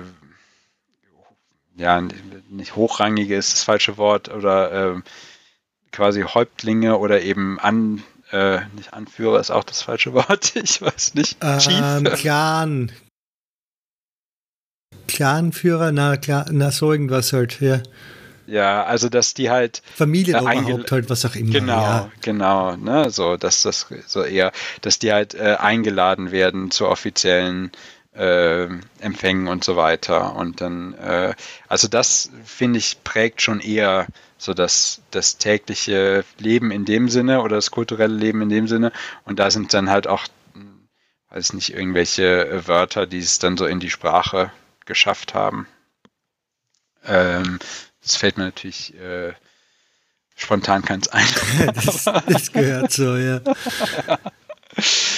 ähm, weißt genau. du, wie die genau. grundsätzliche Situation ausschaut von diesen First Nations? Also ist es auch so wie in den, also ich weiß, dass teilweise, glaube ich, auch so Reservoir-mäßig gibt, so selbstverwaltetes mhm. Land abgetreten, so in der Art. Äh, Indien Casino oder sowas, also irgendwelche Steuervorteile, spezielles, sowas gibt es aber nicht, oder? Mm, Casinos wäre mir nicht bekannt, Steuervorteile vielleicht bei Tankstellen. Ähm, äh, teilweise, also in Vancouver ist es so, dass äh, der Hafen sich auf First Nations Gebiet befindet und die daher ganz gut Geld damit verdienen. Ähm, aber es gibt auch immer noch viele Probleme, also dass äh, äh, tatsächlich in Reservaten äh, die Menschen leben und äh, einfach schlecht, schlecht versorgt sind. Ne? Also äh, schlechte Infrastruktur, äh, schlechte Bildung. Arbeitslosigkeit, ähm, Alkoholismus, genau, das Typische einfach genau. Ne? Das Typische ja. so, ne? Und tatsächlich auch, äh, das ist auch, war meine Erfahrung, so die einzigen wo ich das Gefühl hatte oder wo ich gemerkt hatte, dass denen von manchen Menschen mit Rassismus gegenüber begegnet wird. Ne? Also, dass so nach dem Motto alle, also die westlichen Einwanderer und auch die Asiaten, das ist mehr oder weniger egal, äh, woher man kommt, wobei es, ja, also, ne, natürlich gibt es da auch irgendwie immer mal hier und da was, aber dass tatsächlich äh, ähm, also von, von weißen äh, Kanadiern, dass wenn die rassistisch sind, was nicht viele sind, aber wenn, dann habe ich das Gefühl, dann am ehesten gegenüber den First Nations. Aber dann halt auch ähnlich, weil ich sag mal, die Diskussionen sind natürlich immer ähnlich, ne? Also dass halt, äh, sag ich mal, arme Leute gegeneinander ausgespielt werden, dass halt im Prinzip bei jedem Programm, was es gibt, um den First Nations zu helfen, sei es, dass sie irgendwie kein College bezahlen müssen oder sowas, ne? Dass es dann irgendwie Leute gibt, ja, aber warum müssen wir das bezahlen? Oder ist, ne, wir sind doch nicht schuld für das, was unsere Großeltern gemacht haben und so die üblichen. Ja. Also in mancher Hinsicht eh sehr vergleichbar mit der Situation in Europa. Ja, würde ich, würde ich schon sagen. So, ne? Ähm, aber wie gesagt, trotzdem im Allgemeinen hatte ich das Gefühl, alles sehr viel, sehr viel offener, sehr viel ähm, progressiver auch, ne? Auch diese ganze. Ähm, das ist jetzt aber Vancouver Spezial und nicht Kanada allgemein, oder? Aber du hast jetzt ja relativ wenig vom Rest von Kanada gesehen. Genau, ne? Es ist schon, ja, es stimmt schon. Es ist Vancouver Spezial. Äh, liegt auch daran, liegt tatsächlich auch an der Geschichte. Ähm, das macht es auch wieder so ein bisschen interessant, äh, ein interessantes Spannungsfeld. Einerseits hat es halt diese Goldgräber-Vergangenheit, wo ich sag mal, das ist schon ein gewisser Typ Mensch, der sich damals aufgemacht hat, um irgendwie da sein Glück zu suchen. Und, Muss ich sagen, es äh, ist 150 Jahre her, das sind vier Generationen oder so. Also es ist genau. ja gestern. Ja, genau, ne? Das ist wirklich, äh, ne? Und dann sind halt viele Leute, also gerade auch noch ältere Menschen, da merkt man wirklich, dass die das so, ne, wenn irgendwie deren Eltern oder Großeltern da hingekommen sind, äh, um als Holzfäller oder Goldgräber oder irgendwie so ihr Glück zu machen, ähm, das äh, sind schon, ja, ich ich sag mal, das ist so die, die eine Richtung. Teilweise ist eben auch gerade die ländliche Region sehr, sehr konservativ und sehr, äh, sag ich mal, äh, ja, belassen wir es bei konservativ. Ähm, und andererseits ist, äh, sind äh, zu Zeiten des Vietnamkriegs sehr viele äh, Kriegsverweigerer aus den USA dahin geflohen Ja, und äh, von daher sind auch sehr, sehr viele Hippies da. Und das ist eine sehr interessante Mischung. Denn äh, tatsächlich merkt man richtig so die Nachfahren der Hippies und die Nachfahren der äh, Holzfäller. kann, man, kann man so ungefähr sagen. Und dann jetzt die neuen Einwanderer. Aber das, äh, äh, ja, das, das macht eine, eine interessante Mischung aus. Das macht tatsächlich aus, dass, äh, ähm, dass ja, ne, also wie ich sagte, okay, das Progressive ist vielleicht sehr Vancouver-typisch, aber ähm, äh, trotzdem findet man eine gewisse Offenheit und, und Freiheit, äh, findet man halt, halt überall.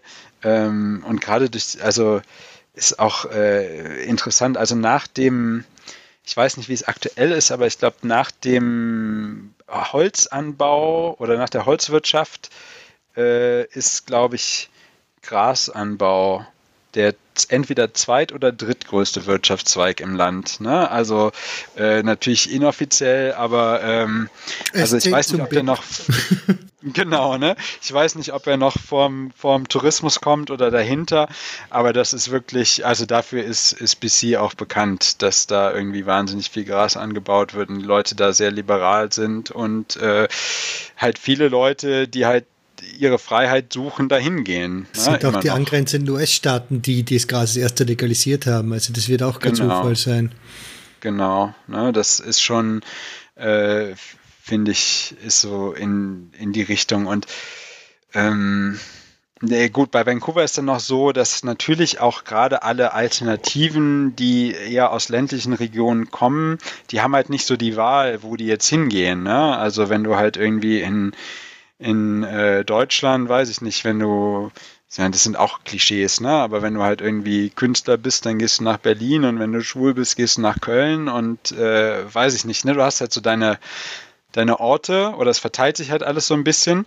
Und äh, in Vancouver oder in BC ist halt so, dass halt du hast halt nur Vancouver als Großstadt und deswegen gehen da halt auch alle hin und deswegen ist es halt auch eine sehr sehr lebhafte und sehr kreative und eben sehr offene Stadt, weil halt wirklich alle dahin gehen. Ne? Und mir ist das halt aufgefallen, ich habe fand das am Anfang ein bisschen befremdlich. Ich hatte das halt äh, ne, auch vor, äh, äh, als ich da anfing, bemerkt, dass zum Beispiel die sehr viel weiter sind äh, als wir, sowas im ähm, Gender angeht und was Akzeptanz von, von äh, Trans-Leuten angeht und überhaupt alles so, ne, irgendwie, ähm, dass also auch die, die Stadt zum Beispiel, weil wenn die Stadt Umfragen macht, dann kannst du immer angeben, was weiß ich, welches äh, Geschlecht du, du hast oder hast quasi eine freie Auswahl oder so. Ne?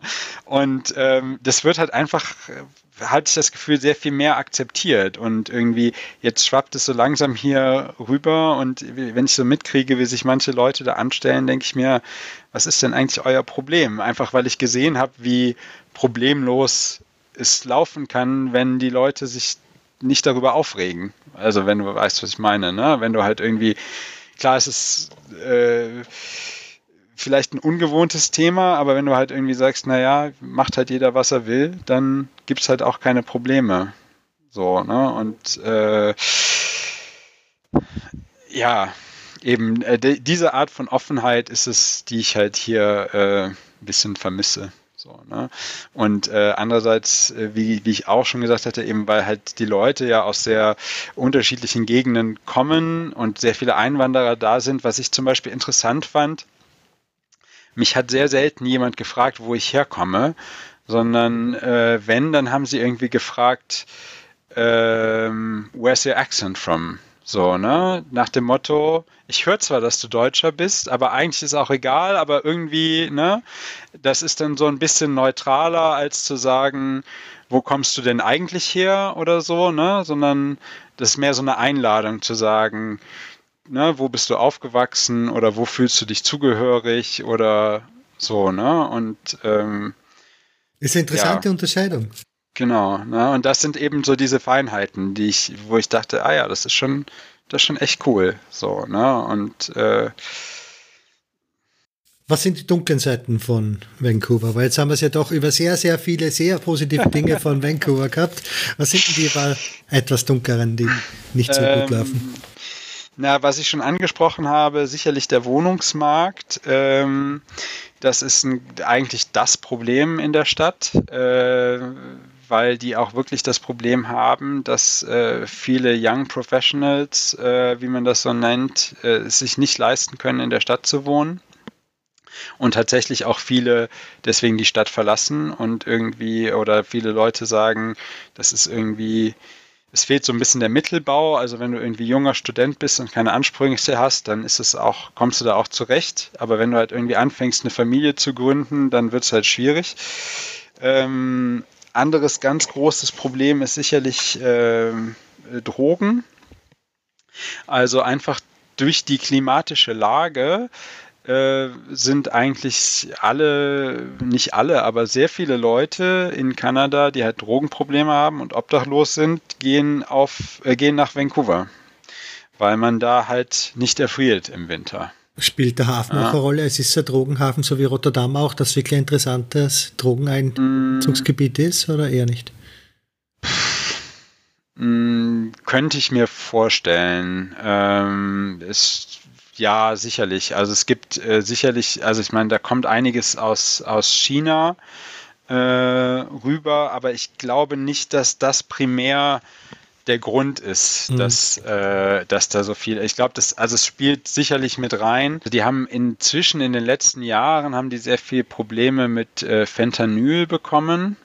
Ne, das ist ein äh, hoch, äh, hochprozentes, na, hochprozentiges, nicht hoch, also hoch Potent. Na? Potent, genau, das ist das Wort. Hochpotentes äh, Opioid, ähm, wo man sehr schnell eine Überdosis von kriegen kann und sehr schnell dran stirbt.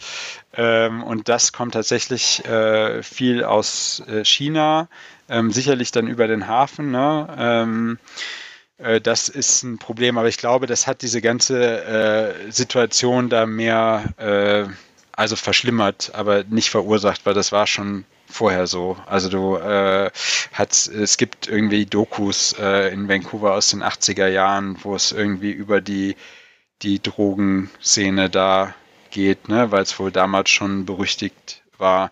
Nur war es eben damals in den 80er Jahren noch eine relativ verschlafene Hafenstadt und der große Boom kam eigentlich erst äh, das fing an mit der Expo 86 und kam dann wirklich mit der Olympiade äh, 2010 war das.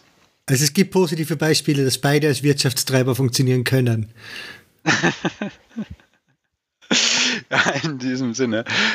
Ja, also ich sag mal, das hat die beiden äh, Veranstaltungen haben Vancouver auf die Weltkarte gebracht, so, aber ähm, damit kamen dann halt eben auch viele dieser Probleme, die die Stadt heute hat, ne, dass eben und die Drogen äh, und die Obdachlosigkeit sind sichtbar für dich als Normalbürger, oder? Ja, auf jeden Fall. Also es ist, das ist wirklich krass. Es gibt einen, einen die Downtown East Side, äh, das ist quasi äh, wirklich Downtown. Ähm, das als ich das erste Mal durchgefahren bin mit dem Bus, dachte ich, ich bin in irgendeinem komischen Science-Fiction-Film oder, oder so einem dystopischen Film. Ne? Das sind im Prinzip nur drei Häuserblocks oder drei Straßen oder so, ne? aber das war, ich weiß nicht, ob es immer noch so ist, aber zu der Zeit war es wirklich so, äh, da ist eine lange Straße, wo die Leute auf der Straße sitzen und Crack rauchen in der Öffentlichkeit und äh, irgendwie,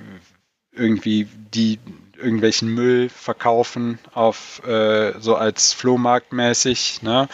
Und ähm, das ist halt auch ganz äh, ein ganz krasses Spannungsfeld, weil halt eben äh, dieser einerseits diese Innenstadt super teuer ist, super luxuriös und dann wirklich drei Häuserblocks weiter äh, die totale Armut und ähm, natürlich auch irgendwie äh, das, also das kreiert ganz viele Probleme. Ne? Das ist also und ähm, natürlich auch viele Diskussionen sind, wie damit umgegangen werden soll, ne? weil halt irgendwie äh, die einen Leute sagen, äh, ja, die armen Menschen waren quasi schon, schon immer da und das ist deren, äh, deren Heimat in dem Sinne oder das ist tatsächlich, also auch wenn es äh, auf eine gewisse Art und Weise eine sehr äh, finstere Gegend ist, ist es jetzt nicht so eine Gegend, wo du denkst, du kannst dich da nicht hintrauen. Ne? Also ich hatte nie Sorgen, da durchzulaufen, dass ich überfallen würde. Ich kenne auch ähm, einige Leute, die da so als Sozialarbeiter oder ähnliches arbeiten und ähm, die sagen auch alle, also der Zusammenhalt in der Gemeinschaft ist relativ groß. Ne? Also so, und wenn man die halt äh, zwangsweise äh, wegsiedeln würde, dann hätten die Leute halt überhaupt keinen Halt mehr und überhaupt nichts mehr, wo sie so ihr, ihr Leben drum aufbauen könnten. Und andererseits ist es halt irgendwie auch äh, mitten in einem der, der teuersten Flecken Erde. so, ne? Und äh, es gibt natürlich sehr, sehr viele Investoren, die Interesse daran haben, äh, dieses Gebiet aufzuwerten und dann entsprechend gewinnbringend weiter zu verkaufen. Sozialen Wohnbau gibt es ja in keiner Form, oder? In Kanada grundsätzlich. Ähm, nicht wirklich, nein. Also es gibt, ich weiß nicht, ob es, es gibt vielleicht einzelne Projekte, so, äh, aber es, es gibt nicht so dieses klassische, was man, was man aus Europa so kennt, mit irgendwie Wohnberechtigungsscheinen und dann günstigen Wohnungen. Teilweise werden äh, Investoren verpflichtet, günstige Wohnungen anzubieten. Die versuchen dann aber auch, sich wie sie können, daraus zu winden, sei es indem sie, äh, das war zum Beispiel, als eben in Vancouver das Olympic Village gebaut wurde, dann hieß es auch, ja, wir konzipieren das so, dass das dann hinterher Wohnungen draus werden und ein Teil davon muss dann auch äh, sozial, also erschwinglich sein und so. Äh, und dann war es dann fertig gebaut und dann äh, war es tatsächlich so, dass dann die Wohnungen relativ günstig waren, aber irgendwie die Nebenkosten so exorbitant hoch, dass sich trotzdem kein sozial Schwacher leisten konnte, da einzuziehen. Ne? Und äh, solche Sachen gibt es halt, äh, gibt's halt immer wieder. Und das ist halt wirklich schwierig. Was es gibt, das sind ähm, so Koops, Wohnkoops, das, ne, wo also äh, Gruppen sich zusammentun und dann eben größere Hausprojekte kaufen oder bauen, äh, wo du dann äh, quasi, äh, da gibt es dann Regelungen, dass du irgendwie ein Drittel deiner Miete, äh, deines Einkommens als Miete zahlst, egal was dein Einkommen ist. Ähm, das ist ganz cool, aber davon gibt es halt auch nicht genug. Und, es ist ja ein Preiskampf mit den Scheichs und den Russen und den Chinesen in dem Fall dann. Also die genau, haben relativ wenig Chancen. Genau. Genau, ne? Und äh, ja, ich glaube, das ist was, wo sich, wo, wo die Politik sich sehr, sehr schwer tut, da irgendwie eine Lösung zu finden zurzeit. Ne? Also ich glaube, in, der, in den Jahren, wo ich da war, in den fünf Jahren, ist so der, der Durchschnittspreis von einem Einfamilienhaus jedes Jahr äh, um 100.000 Dollar gestiegen. Und äh, bisher ist kein Ende abzusehen. Und es irgendwie, es wird halt diskutiert, soll man irgendwie eine Steuer für Ausländer machen oder irgendwie sonstige Beschränkungen, aber so eine richtige Lösung hat noch keiner gefunden. Und äh, ich glaube, dass äh, ja, ich befürchte, da wird auch so schnell keine zu finden sein.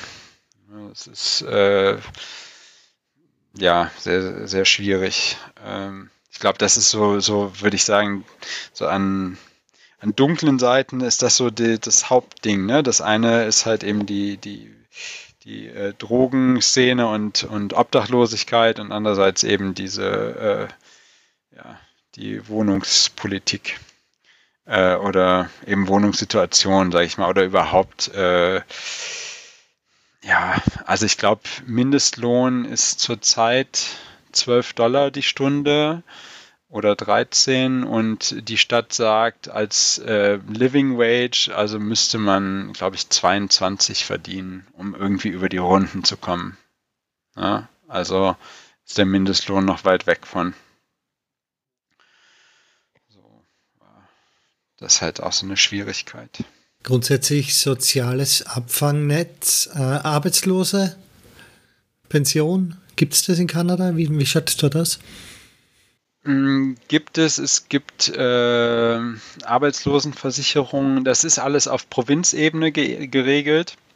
Aber also staatlich Provinz, und verpflichtet oder freiwillig? Genau, staatlich und verpflichtet. Ne? Also jede Provinz hat da aber ihre eigenen Regeln. Also zum Beispiel in Ontario zahlst du nichts für deine Krankenversicherung und in BC zahlst du was abhängig von deinem Einkommen. Ähm, und äh, mit Rente und Arbeitslosenversicherung äh, ist es ähnlich.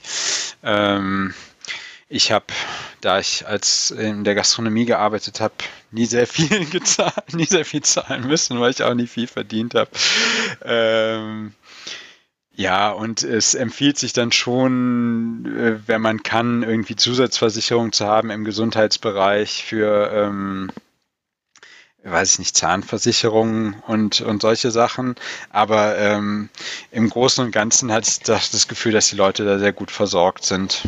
Ja, also das ist zumindest die, die eine Sache, wo ich auch äh, ja, nur halt eben, ich, ich glaube, die äh, ich weiß nicht, Sozialhilfesatz liegt, glaube ich, so bei also zumindest vor zwei, drei Jahren lag der bei 680 Dollar. Und das reicht halt hinten und vorne nicht, um ja. dann zurechtzukommen. Das ist klar. Also ich würde sagen, es ist, äh, es ist auf jeden Fall nicht schlecht, aber es ist auch nicht irgendwie großartig. So. Sind wir jemals auf dich zukommen wegen deinem Wohnzimmerrestaurant? Ähm, nicht auf mich persönlich. Ähm, ich habe aber tatsächlich in dem Zuge dessen, dass das äh, in der Zeitung stand, hatten halt äh, äh, hatte wohl die Zeitung bei ähm, äh, bei dem Ordnungsamt nachgefragt und die hatten so äh, quasi durchscheinen lassen, solange sich niemand beschwert, ist es in Ordnung.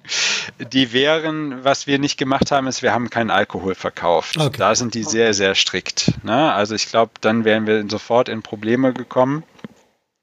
Und natürlich war auch ein gewisses Risiko dabei, zu denken, okay, wenn jetzt wirklich jemand, was ich, eine Lebensmittelvergiftung kriegen würde oder so, dann wäre es natürlich schwierig geworden.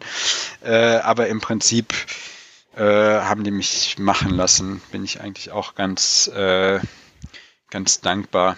Ach so, das ist noch was, was, äh, was ich als schlecht einstufen würde, die Alkoholregulierungen äh, äh, oder Begrenzungen. Also ähm, Preis, Verkaufszeiten, was gibt's? Äh, alles so ein bisschen. Ähm, die sind noch wahnsinnig geprägt von äh, vielen Gesetzen, die zu Zeiten der Prohibition eingeführt wurden, die äh, eingeführt wurden auf Druck der USA und die es in Kanada immer noch gibt. Also du darfst irgendwie in Kanada nicht äh, Wein von einer Provinz in die andere einfach so schmuggeln. Ja. Äh, das ist quasi illegal, das muss alles über offizielle Wege äh, geschehen. Ähm, Ausschank, öffentlicher Ausschank ist ganz, ganz schwierig. Äh, es hat jetzt die letzten Jahre angefangen in Vancouver mit den ersten Terrassen für äh, Cafés und Restaurants und die sind dann immer eingezäunt und es muss immer ein Kellner in dem eingezäunten Bereich stehen und aufpassen, dass nicht zufällig Genau, ne? Oder jemand vorbeikommt. Also Open Container ist auch nicht okay. Mit der Bierdose am Hauptplatz sitzen, dann bist du schneller geldlos. Nee, nee, genau, ne? Also da, also Joint rauchen in der Öffentlichkeit kein Problem. Bier trinken ist schon schwierig. Aber ich finde es toll, Kanada selbst hat ja nicht die Prohibition nie eingeführt, oder? Nein. Ja, ja, genau. Das ist ja das Absurde daran. Die Amis haben da einfach nur gesagt, wir kriegen unser Gesetz nicht wirklich durchgesetzt, also möcht, müsst ihr ein bisschen besser kontrollieren dort oben. so ungefähr, ja. Cool. Äh, und äh, zum Beispiel ist auch, äh, da, es gibt ein sehr, sehr cooles äh, alternatives Kino, das Rio äh, Theater in Vancouver. Ähm, und die hatten äh, sich überlegt, was können sie machen, um mehr, äh, äh, also um, um, mehr Veranstaltungen anzubieten und haben dann auch eben sind, haben jetzt äh, machen auch Theatershows und so weiter und wollten halt dabei Alkohol ausschenken und es war wahnsinnig schwierig für die eine Alkohollizenz zu kriegen, ähm, dass sie irgendwie im also zu irgendwelchen Konzerten oder sonst was Alkohol verkaufen dürfen. Das ging also tatsächlich nur mit dem Einsatz von lokalen Politikern und Druck in die höchsten Ebenen und ich weiß nicht was. Und äh, ja, also es war schon, war schon sehr absurd. Ne? Und äh, Gibt es ja, auch keinen Drang, das irgendwie anzupassen? Also das ist jetzt einmal so oder gibt es da öffentliche Bewegung, dass die Alkoholgesetze ein bisschen äh, angepasst werden? Es gibt eine Bewegung oder es, dass es gibt einen, Leute, die sich dafür einsetzen, dass äh, Bier auch in Supermärkten verkauft werden darf. Aber mein letzter Stand äh, der, des Wissens war, dass sie das so planen, dass das zwar in einem Supermarkt geschehen darf, aber dann trotzdem ein abgetrennter Bereich mit abgetrennter Kasse sein muss und auch der Supermarkt, also auch nicht jeder Shop Supermarkt darf. So, ja. so ungefähr, ne? Und äh, ja, ich meine, wie, wie das überall ist. Ne? Ähm, es gibt Leute, die sich dafür einsetzen, es gibt Leute, die sich dagegen einsetzen. Gerade viele Leute sagen, ich will doch einfach nur abends in Ruhe äh, am Strand mein Bier trinken können, ohne dass irgendwie die Polizei vorbeikommt und es auskippt oder so. Ne? Ähm, es äh, gibt, also es gibt eine gewisse Bewegung, aber andererseits äh, gibt es halt auch viele Leute, die sich dagegen einsetzen, ne? die halt sagen, nee, äh, wir wollen das nicht oder weiß ich nicht. Das fand ich auch eine interessante Erfahrung so vom vom Leben in anderen Ländern im Allgemeinen äh, war so ist so mein Eindruck, dass man sich sehr daran gewöhnt, wie das so ist, wo man wie man so aufgewachsen ist. Ne? Also du, wie das halt in deinem äh, Kulturkreis ist oder in deiner Stadt ist oder so, so ist es halt normal. Und wenn dann jemand was ändern will, ist das erstmal komisch. Äh, und äh, das denke ich oft so bei mh, auch politischen Themen oder bei lokalpolitischen Themen auch darüber nach, wo ich mir denke, irgendwelche, wenn es irgendein Problem gibt, ist, sind viele Leute ungewillt, mal zu gucken, wie anderswo mit diesem Problem umgegangen wird. Ne? Weil du irgendwie denkst, naja, aber wir machen das doch so, dann muss das ja auch richtig sein. Also äh, ein Beispiel, wo ich jetzt dran denke, zum Beispiel ist, äh, dass die in ähm, das NBC gibt es eine Helmpflicht für Fahrradfahrer. Und äh, das ist ein ein bisschen ein Problem in dem Sinne, weil die würden gerne, diese, Vancouver sagt immer, sie will irgendwie 2030 die grünste Stadt Nordamerikas sein und die wollen ganz viele Fahrradfahrer haben. Und andererseits äh, hatten sie totale Probleme, ein Leihfahrradsystem einzuführen, weil du halt zu Leihfahrrädern dann auch Leihhelme bräuchtest und niemand will einen Leihhelm benutzen. So, ne? Und, und trotzdem sagen die Leute, die stellen sich halt fest auf den Standpunkt hin, sagen, nee, wieso? Helme ist doch, haben wir schon immer so gehabt, ne? Und ist doch sinnvoll und anstatt mal zu gucken, was ist ich, wie sieht es denn aus in, in den Niederlanden oder in Dänemark oder so, wo niemand einen Helm trägt und trotzdem die, die Zahl der äh, Fahrradtoten deutlich geringer ist. Infrastruktur haben sie wahrscheinlich sogar für Fahrräder, oder? Vancouver schätze ich so ein, dass das sogar gar nicht so schlecht ausschaut dort. Genau, ne? es, wird, es wird immer weiter ausgebaut. So, ne? Aber also es ist jetzt auch nur so ein, so ein Beispiel, was mir da einfällt. Oder halt, ne, auch für mich persönlich, wenn ich mir halt denke, äh, was ich, ich finde es halt normal, dass man auf der Straße Bier trinken kann. Und ist halt, ne, und andere Leute finden es halt normal, dass man es nicht kann oder das, äh, weiß ich nicht, solche, äh, solche Sachen, da, da gewöhnt man sich halt sehr schnell dran und das ist dann halt auch, glaube ich, aus einem reinen Gewohnheitseffekt sehr schwer, was daran zu ändern. So, ne? Das bezieht sich, glaube ich, auf alle Sachen so. Aber es ist mir halt irgendwie nochmal klarer geworden durch die eigene Erfahrung, so, ne? Auch was man so bei sich für Gewohnheiten entdeckt. Oder noch, weil es vorher schon ein paar Mal angesprochen hast mit der Kiffkultur, aber Legalitätsstatus hat es gar keinen, oder? Also ist es schon ähm, grundsätzlich illegal oder ist es eh dekriminalisiert? Es ist noch nicht de äh, dekriminalisiert. Das war eins der großen Wahlversprechen von äh, Justin Trudeau, dass er es legalisieren wollte. Ist aber, glaube ich, auch eins der großen Versprechen, dass er ziemlich sicher brechen wird. Gerade BC ist aber ähm, wenn man es nicht wüsste, würde man denken, es ist legal. Also äh, es ist tatsächlich, äh, wenn du gerade am Rechner sitzt, google mal Fotos von äh, Cannabis Day Vancouver. Ähm, da siehst du wirklich große Menschenmassen auf Plätzen, die komplett verqualmt sind. Und damit meine ich also wirklich nicht irgendwie eine Demo mit 100 oder 500 Leuten oder so, sondern es ist wirklich weit und sehr, ne? Und bei oh, diesen Events, halt. ja, ist was genau, los. ne? Und dann bei diesen Events stehen auch tatsächlich irgendwie Händler auf der Straße und machen das nicht so unter der Hand, sondern die haben dann Zelte aufgebaut und Tische und auf den Tischen stehen was sie alles anbieten, das Gras und, äh, und die Kekse und äh, was sie für Produkte haben und so weiter. Und, äh, und die Polizei interessiert das halt nicht. Aber das ist der also eine Anarchietag. Was passiert dann im Rest des Jahres? Wo sitzt der dann? In, am Café, das ihn einfach ignoriert? Oder? Mm, also man kann nicht, äh, äh, also es gibt äh, die Medical Dispensaries. Ne? Und äh, die haben das halt meistens so geregelt, dass du da hingehst und die haben einen Resident Doctor und dann gehst du da hin und sagst, ich habe Rückenschmerzen und dann sagt der Doktor, hier hast du ein Rezept okay. und dann kannst du da halt einkaufen. Ne? Und das ist halt, äh, ja, also die, die Auswahl ist, ist sehr, sehr groß, sehr qualitativ, sehr hochwertig ähm, und äh, ja, also zumindest in äh, Vancouver selber auch, äh, also ich würde auch sagen, deutlich, also zumindest in der Öffentlichkeit auch weiter verbreitet als, als Trinken, so, ne? Weil es halt auch wird weniger geahndet. Das ähm, Kuriose ist da aber auch wiederum, dass äh, in Kanada auch die Polizei ja Städtesache ist, außer in den Städten, die keine Polizei haben, da sind dann die Mounties na, die AMCP.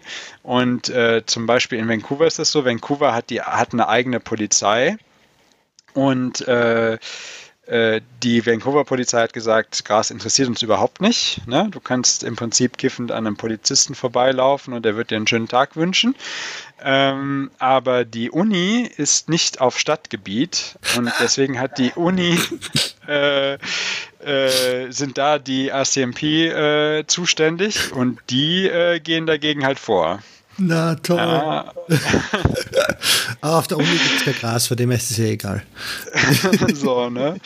Und äh, das ist halt schon sehr kurios, ne? Und so ist es, äh, ähnlich ist es dann auch in anderen, ne? Also du weißt halt, in manchen Gebieten ist es akzeptiert, in manchen Gebieten wird es verfolgt und äh, also irgendwie fehlt dieser Legalitätsstatus noch. Und äh, es gibt ähm, sehr viel Diskussion darum, auch wie das weitergeführt werden soll. Also es, äh, äh, es gibt, ja, die hatten, äh, es gab die vormalige konservative Regierung, äh, Stephen Harper, der hatte eine Initiative gestartet, dass äh, nur noch, äh, dass quasi die Dispensaries abgeschafft werden sollten und ähm, eben auch, weil das viel von kleinen Züchtern und kleinen Kleinanbauern kommt, er wollte das Ganze zentralisieren und irgendwie einführen, dass äh, nur noch es einige große Plantagen im Land gibt, geführt von irgendwelchen Pharmakonzernen, äh, die dann irgendwie an Bedürftige oder beziehungsweise Kranke das dann per Post verschicken und dass niemand anders mehr ran kommt. So, ne? Und äh, da ist halt, ja, wie gesagt, es ist auch ein großer Wirtschaftsfaktor und da ist wirklich viel Diskussion da drumherum ne? und viele Interessen, die damit reinspielen. Ähm, aber es ist halt noch nicht legalisiert. Also, ne, es ist von daher auch immer noch ein ein schwieriger Wirtschaftsfaktor. Ich bin mal gespannt, wie das noch weitergeht. Ich könnte mir vorstellen, dass mit der Legalisierung in einigen Staaten, in, also ne, gerade äh, Washington ist ja direkt um die Ecke. Und ähm, tatsächlich war es halt auch so, dass äh, früher immer die USA der größte Absatzmarkt für das kanadische Gras war. Klar. Und als es dann legalisiert wurde, ähm, brach dieser Markt auf einmal weg. Genau, ne? Und dann haben die Amis angefangen und jetzt auf einmal, äh, dadurch ist tatsächlich auch äh, das Angebot in, in Kanada so gut oder in BC, sag ich mal so, ne? Weil äh, es ist eine hohe Konkurrenz und sehr viel Angebot und also ich sage mal, die sowohl die Auswahl als auch die Qualität als auch die Preise fand ich alle besser als was man so aus Holland kennt zum Beispiel. So und das ja. Also ich äh, bin jetzt gar nicht mal so ein großer Kiffer oder so, ne? Aber ich fand das schon schon beeindruckend. Grundsätzlich sind die Bundesstaaten noch sehr, sehr stark in Kanada. Es ist ein schwacher Staat, was das betrifft. Die Union selbst. Ich habe das Gefühl, es ist auch wieder so, es hängt immer drauf, davon ab, wo du bist und die Bundesstaaten, also British Columbia hat noch sehr, sehr viel eigen zu sagen. Auf jeden Fall, auf jeden Fall. Es ist halt auch alles immer weit weg. Ne? Das ist halt auch was, was man sich schwer, was, was man schwer begreifen kann. Ne? Also wenn ich, wie gesagt, ich bin mit dem Auto durch von Montreal aus gefahren. Ich bin wirklich von morgens bis abends gefahren und war sieben Tage unterwegs. Ne? Und irgendwie diese, diese Vorstellung, irgendwie äh, gerade für, äh, ja, ne, wenn irgendwie die, die Regierung sitzt in Ottawa und irgendwie das ist, du musst da mehrere Stunden hinfliegen, äh, ist schwierig da eine, oder was heißt schwierig, aber das ist halt einfach, ähm, ja, weit weg für, für viele Leute. Einerseits, dass sie halt sagen, äh, sie lassen sich nicht unbedingt was reinreden und andererseits auch tatsächlich eine Unbekanntheit. Also ich glaube, ich, ich habe auch viele Leute getroffen, auch ältere Menschen, die sagen, die waren nie über die Rocky Mountains hinweg. So, ne? Und das ist einfach eine andere Welt irgendwie.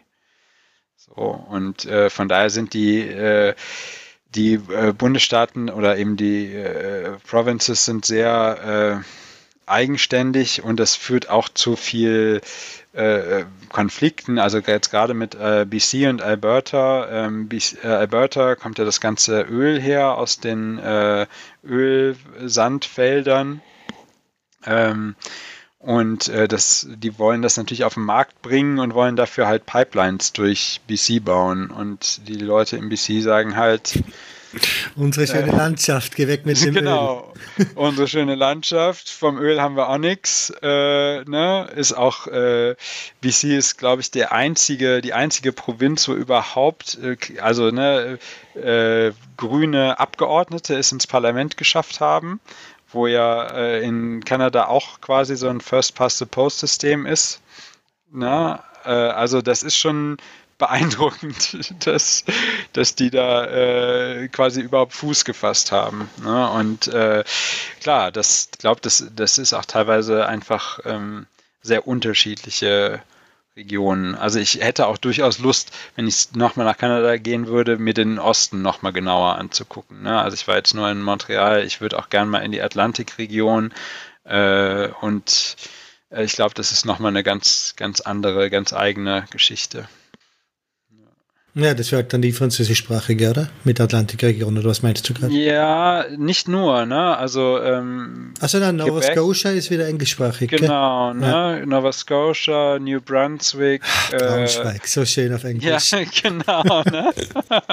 Neubraunschweig. Ja. ähm, äh, und dann gibt es halt, weiß ich nicht, äh, was, was gibt es dann noch? Ähm, Labrador ist dann schon wieder weiter nördlich, aber ne, gibt es halt einige äh, Ecken, wo die ich halt noch, noch gar nicht kenne, wo ich auch noch gar nicht war. Und äh, äh, das auch wieder eine interessante Gegend ist, weil es dann auch wieder sehr nah zu dem Nordosten der USA ist, der eigentlich auch eine spannende Ecke ist.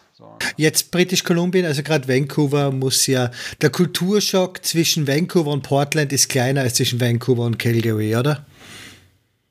Ja, ja, auf jeden Fall. Also, also äh, äh, ja, also äh, Vancouver und Portland ist schon sehr, sehr ähnlich. Ich würde sagen, Portland ist noch, ich war nur einmal ein langes Wochenende da, aber äh, ist noch so ein bisschen äh, alternativer. Ähm, aber es ist schon, hat sehr, sehr, sehr viele Gemeinsamkeiten. Großer Serientipp hier, Portlandia. Ja, ganz genau. Das ist, äh, ist schon sehr akkurat das da dargestellt. Eben, und ich sehe jetzt die ganze Zeit auch Vancouver vor meinem inneren Auge. Ey. Darum habe ich es jetzt gerade ansprechen müssen, weil ich sehe die ganze Zeit einfach nur Vancouver als kanadisches Portland und mein Portland-Bild ist nur durch die Serie. Von dem her geht ja nicht so was ja. schöne Vorteile, was das betrifft. Ja, also es, es hat auf jeden Fall äh, starke Gemeinsamkeiten, das kann man schon sagen. Ja. Was ist echt ein kulinarischer Tipp aus Vancouver oder aus Kanada? Äh, Als Koch. Äh, was ich da kennengelernt habe, was erst langsam hierher findet, ist äh, tatsächlich ähm, äh, die nordamerikanische Begeisterung für, für Kale also äh, grünen Kohl, der aber nicht so wirklich vergleichbar ist mit dem Grünkohl, den wir hier so kennen. Ähm, und das ist ganz interessant. Die, die Amis haben und damit auch die Kanadier haben halt Kale vor einigen Jahren als so die Gesundheitspflanze entdeckt, irgendwie, die auch sehr vielseitig ist. Und du kannst Kale tatsächlich ähm, der ist zarter als der, der äh, europäische Grünkohl und du kannst den halt sowohl gekocht als auch roh essen, als auch überall mit reintun. Äh, gilt als sehr gesund und es gibt auch viele verschiedene Sorten. Und äh, ähm, es ist, dass das Lustige ist, es heißt immer, noch vor, ich weiß nicht, 15 Jahren oder so, war der größte Abnehmer von Kale in den USA äh, Pizza Hut die den nur gebraucht haben, um irgendwie als Deko für ihre Salatbars. Ja? Also niemand hat den gegessen. Und jetzt auf einmal ist es voll das Trendgemüse geworden. Äh, und ähm, äh, ja, so dass irgendwie inzwischen selbst McDonalds überlegt, einen Kale-Burger einzuführen, was so irgendwie, also keine Ahnung. Äh, das habe ich da kennengelernt.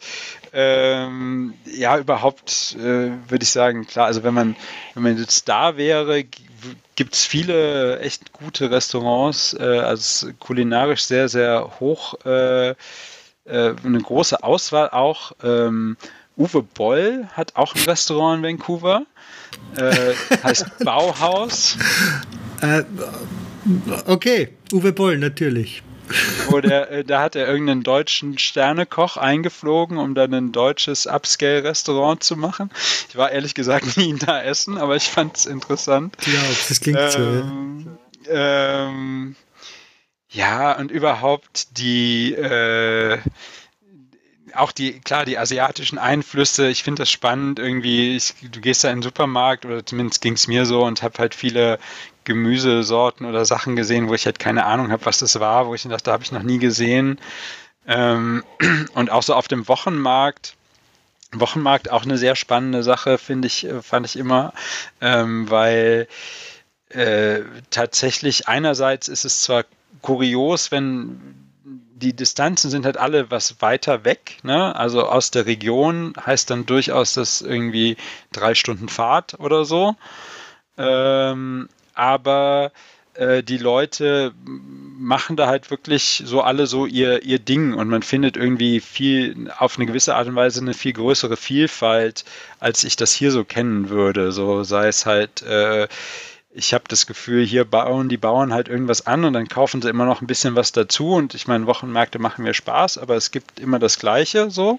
Und äh, in, zumindest da in Vancouver habe ich das erlebt, dass äh, ja, du, du, weißt halt nie, was es gibt. Und die Leute haben irgendwelche, es gibt halt nicht nur Gurken, sondern es gibt irgendwie sechs verschiedene Sorten Gurken und äh, irgendwie zig verschiedene Tomaten. Oder der Apfelstand hat halt 30 Sorten Äpfel. Oder äh, ja, das ähm, und andererseits, was ich auch lustig fand, ich habe äh, einen Kiwi-Bauern da kennengelernt.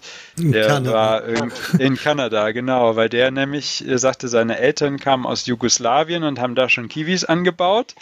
Und dann ist er nach Kanada gegangen und äh, hat da auch weiter Kiwis angebaut. Und die wachsen da halt gut, ja. Äh, so. Es, gibt Jugosla es gab jugoslawische Kiwis.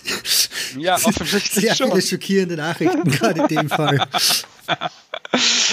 ähm, was ist noch interessant? Äh, äh, was auch lustig ist, was äh, durchaus mal, eine, also was heißt lustig, ähm, was eine sehr spannende Sache ist, die ähm, äh, Sikh äh, ist eine sehr starke Religionsgemeinschaft dort.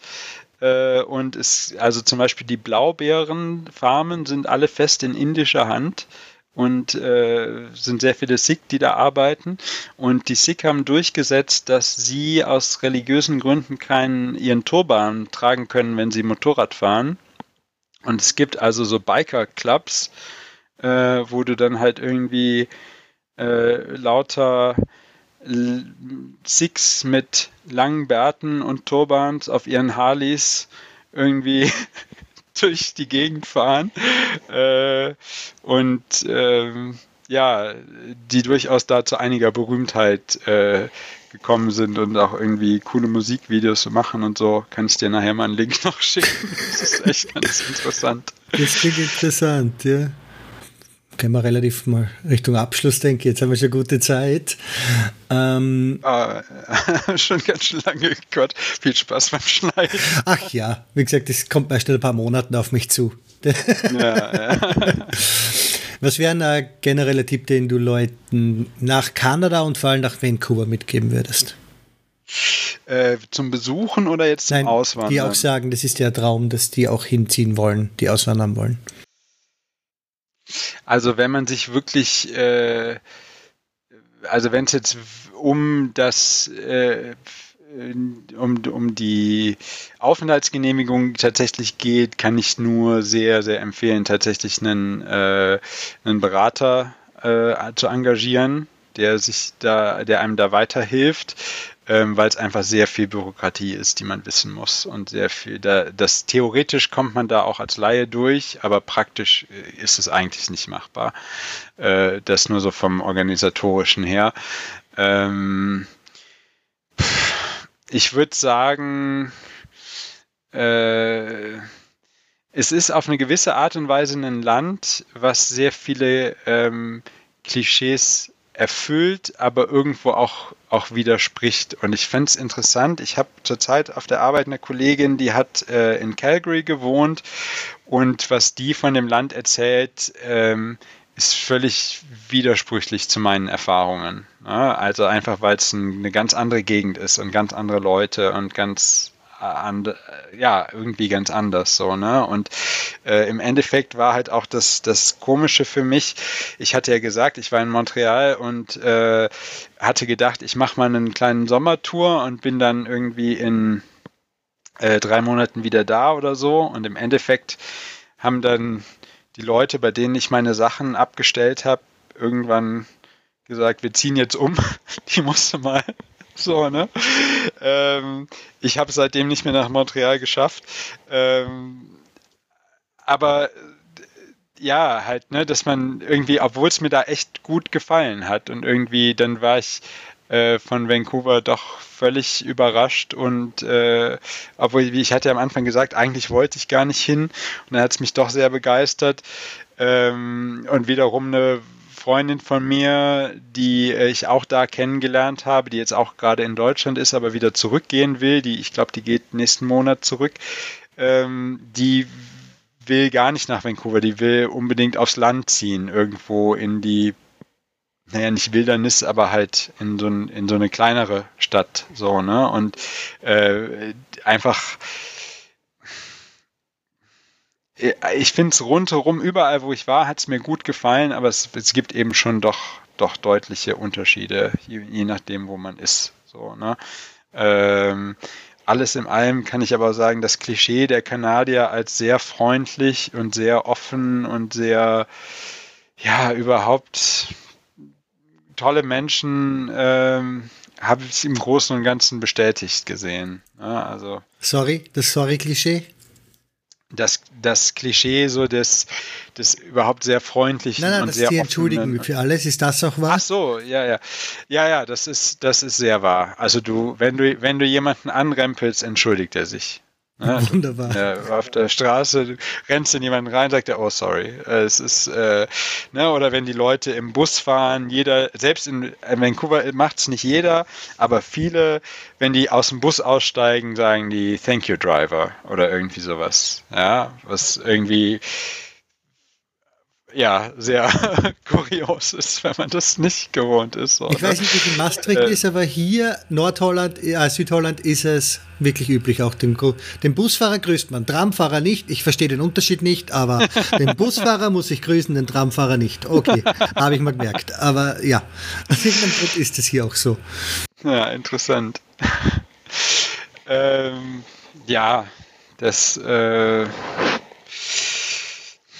ich weiß nicht, es fällt mir schwer, irgendwie einen Tipp zu finden, den man so, so, äh, ich, ich habe so das Gefühl, das ist ein Tipp, den man, äh, glaube ich, überall geben würde, sich halt einfach drauf einzulassen. Ne? Und irgendwie, äh, ich, die Erfahrung wirst du ja sicher auch gemacht haben. Ich finde, was einen überrascht, ist eigentlich nie das Offensichtliche oder was man erwartet. So geht es mir zumindest so, ne? Auch so zum Thema Culture Shock und so.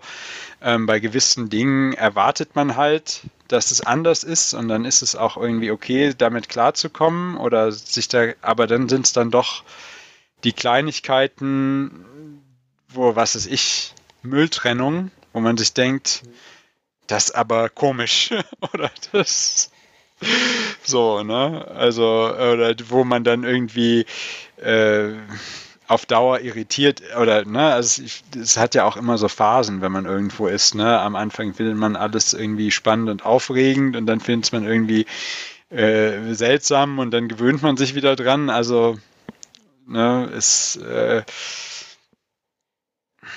ja, ich weiß nicht, ob ich da wirklich einen, einen allgemeingültigen Tipp geben kann. Na, ich glaube, das war jetzt eh schon ganz gut. ähm, so als letzter, was du gerade gesagt hast, äh, irgendwas hast du gerade gesagt, was in Deutschland besser ist als in Kanada. Ah, Mülltrennung, das war's. Was würdest du sagen, eben jetzt mal von dem abgesehen, ist irgendwas, was Deutschland grundsätzlich besser macht als Kanada in irgendeiner Form? Ähm, die Häuser. also äh, tatsächlich. Ähm, Hurricane Proof gibt es nichts in Kanada, oder?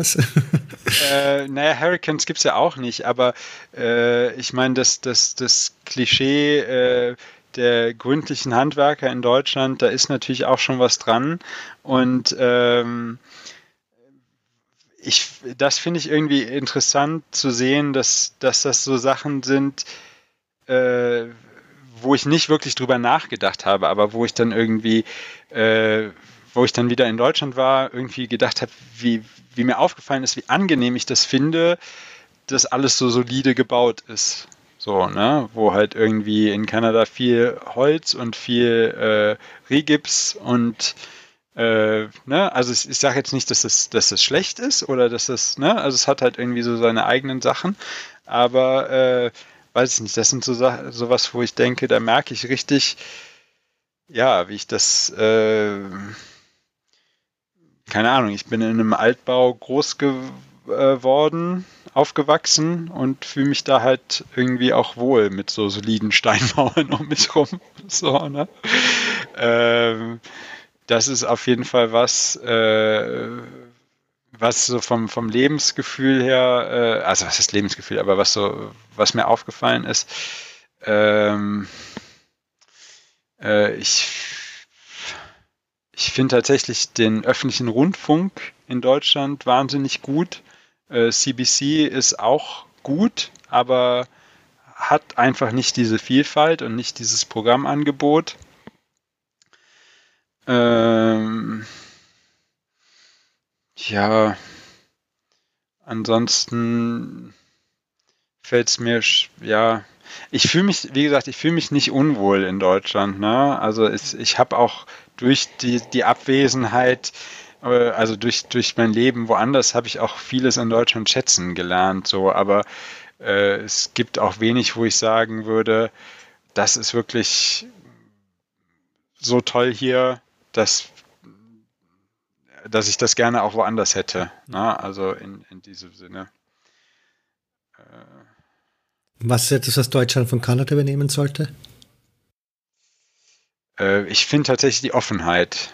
Ne? Also was ich schon gesagt habe, dieses äh, einfach sich auf andere Menschen einlassen. Also äh, bei ganz, ganz vielen Dingen, die im Moment auch gerade so die letzten Jahre die äh, Diskussion beherrschen, fasse ich mir immer wieder an den Kopf und denke mir, was ist denn euer Problem?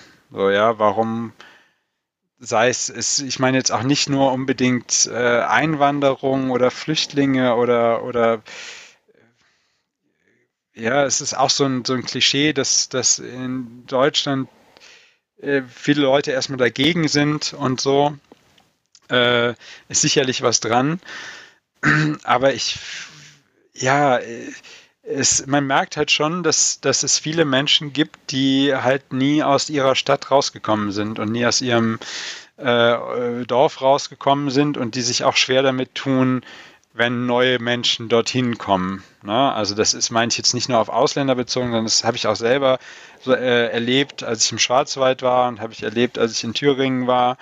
Ähm, ne, das ist, Bist halt zugezogen ist, und nicht Ausländer, genau, aber es bleibt genau, halt ne? fremd. Genau, es bleibt fremd und es ist auch so ein, so ein ganz grundsätzlicher Unwille da, sich auf Fremdes einzulassen. Und das finde ich einfach sehr schade. Und ich glaube einfach, wenn man mehr Offenheit hätte, äh, ja, dann, dann hätte man auch weniger, worüber man sich aufregen würde. So. Äh, ja, so eine, das würde ich sagen, also Offenheit und Entspanntheit und äh, was ich auch äh, tatsächlich gut finde, was ich ähm, was für mich auch ein Grund war, dass ich nach Kanada gegangen bin, war, äh, was ich gesagt habe, ne, ich, hab, ich wollte einfach mal kochen und bin da halt hin und hab, hab's halt einfach mal gemacht. Und ich, das ist so auch, was ich von vielen Leuten mitbekommen habe, dass es einfach viel, viel üblicher ist, einfach mal zu machen und einfach auch mal was anderes zu machen. Und dass es total akzeptiert ist, dass man sagt, ich habe mal fünf Jahre das gemacht und jetzt mache ich was ganz anderes. Und das ist halt was, was mir hier halt echt im fehlt und ich denke auch im Weg steht. So, ne? Wenn ich, wie gesagt, ich bin gerade äh, dabei, irgendwie suche eine vernünftige Stelle und äh, ich glaube, viele Leute gucken irgendwie auf meinen Lebenslauf und denken sich, er hat ja schon alles Mögliche gemacht, aber nichts richtig. Und denke ich mir, ja, das stimmt, aber ich finde das eigentlich gut so. und äh, da haben die Leute hier, glaube ich, sehr viele Probleme mit. So, ne? Und das finde ich halt schade. So. Das irgendwie, äh, ja, warum, warum soll man sich denn irgendwie in jungen Jahren auf eine Karriere festlegen und dann macht man die irgendwann und wenn man dann mal was anderes machen muss, weil die Firma pleite geht oder so, dann muss man eine Umschulung machen und findet nichts mehr. Ich meine, das ist doch irgendwo irgendwo Quatsch. Ja, aber die Zeiten von, von 15 bis 65, der gleiche Job, sind jetzt eh vorbei, auch in Europa. Nee, also. nee klar, aber ich glaube, das ist halt, das ist vorbei, ne? aber es ist trotzdem immer noch nicht so richtig in den Köpfen angekommen. Hm.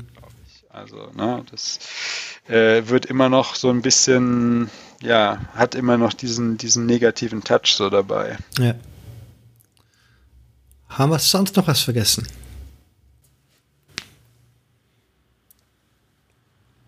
Muss ja auch nicht. Fällt mir gerade so nicht ein. Ich kann es auf jeden Fall sehr empfehlen. Das hat mir wirklich sehr gut gefallen in Kanada. Also es, oder gerade auch Vancouver, aber auch andere Gegenden. Kann es äh, äh, jedem nur empfehlen, da mal hinzureisen. Tatsächlich finde ich aber, glaube ich aber auch, wenn man da nur mal hinreist, wird man nicht viel mehr sehen als eben so die umwerfende Kultur äh, äh, Natur meine ich so, ne? Also umgekehrt. Ähm, und es ist irgendwie die, die spannenden Sachen, die kulturell geschehen, äh, das muss man, dafür muss man, glaube ich, ein bisschen länger da sein, um das wirklich zu finden und, und mitzukriegen. So. Gut, dann sage ich danke fürs Gespräch. Ja, sehr gerne. Hat Spaß gemacht. Freut mich. Baba. Ja, ciao. Auch das Outro halten wir heute kurz, aber nicht, weil es jetzt schon zwei Stunden gedauert hat, sondern weil es hier am Mittwochabend in der echten Welt schon etwas spät ist. Von dem her, ich freue mich über jedes Feedback im Blog unter baba.fm, auf Twitter unter @babapodcast, auf Facebook unter facebook.com slash babapodcast oder in Form einer iTunes-Rezension. Auch wenn ihr mitmachen wollt, meldet euch auf diesem Weg bei mir oder schickt mir einfach eine E-Mail. Alles dazu findet ihr auf der Webseite. Ich hoffe, es hat euch wieder Spaß gemacht. Ich hoffe, ihr schaltet nächste Woche wieder rein. Falls ihr das relativ schnell nach der Veröffentlichung hört, wünsche ich euch noch schöne Ostern. Ansonsten einfach nur eine schöne Woche und bis zum nächsten Mal. Baba!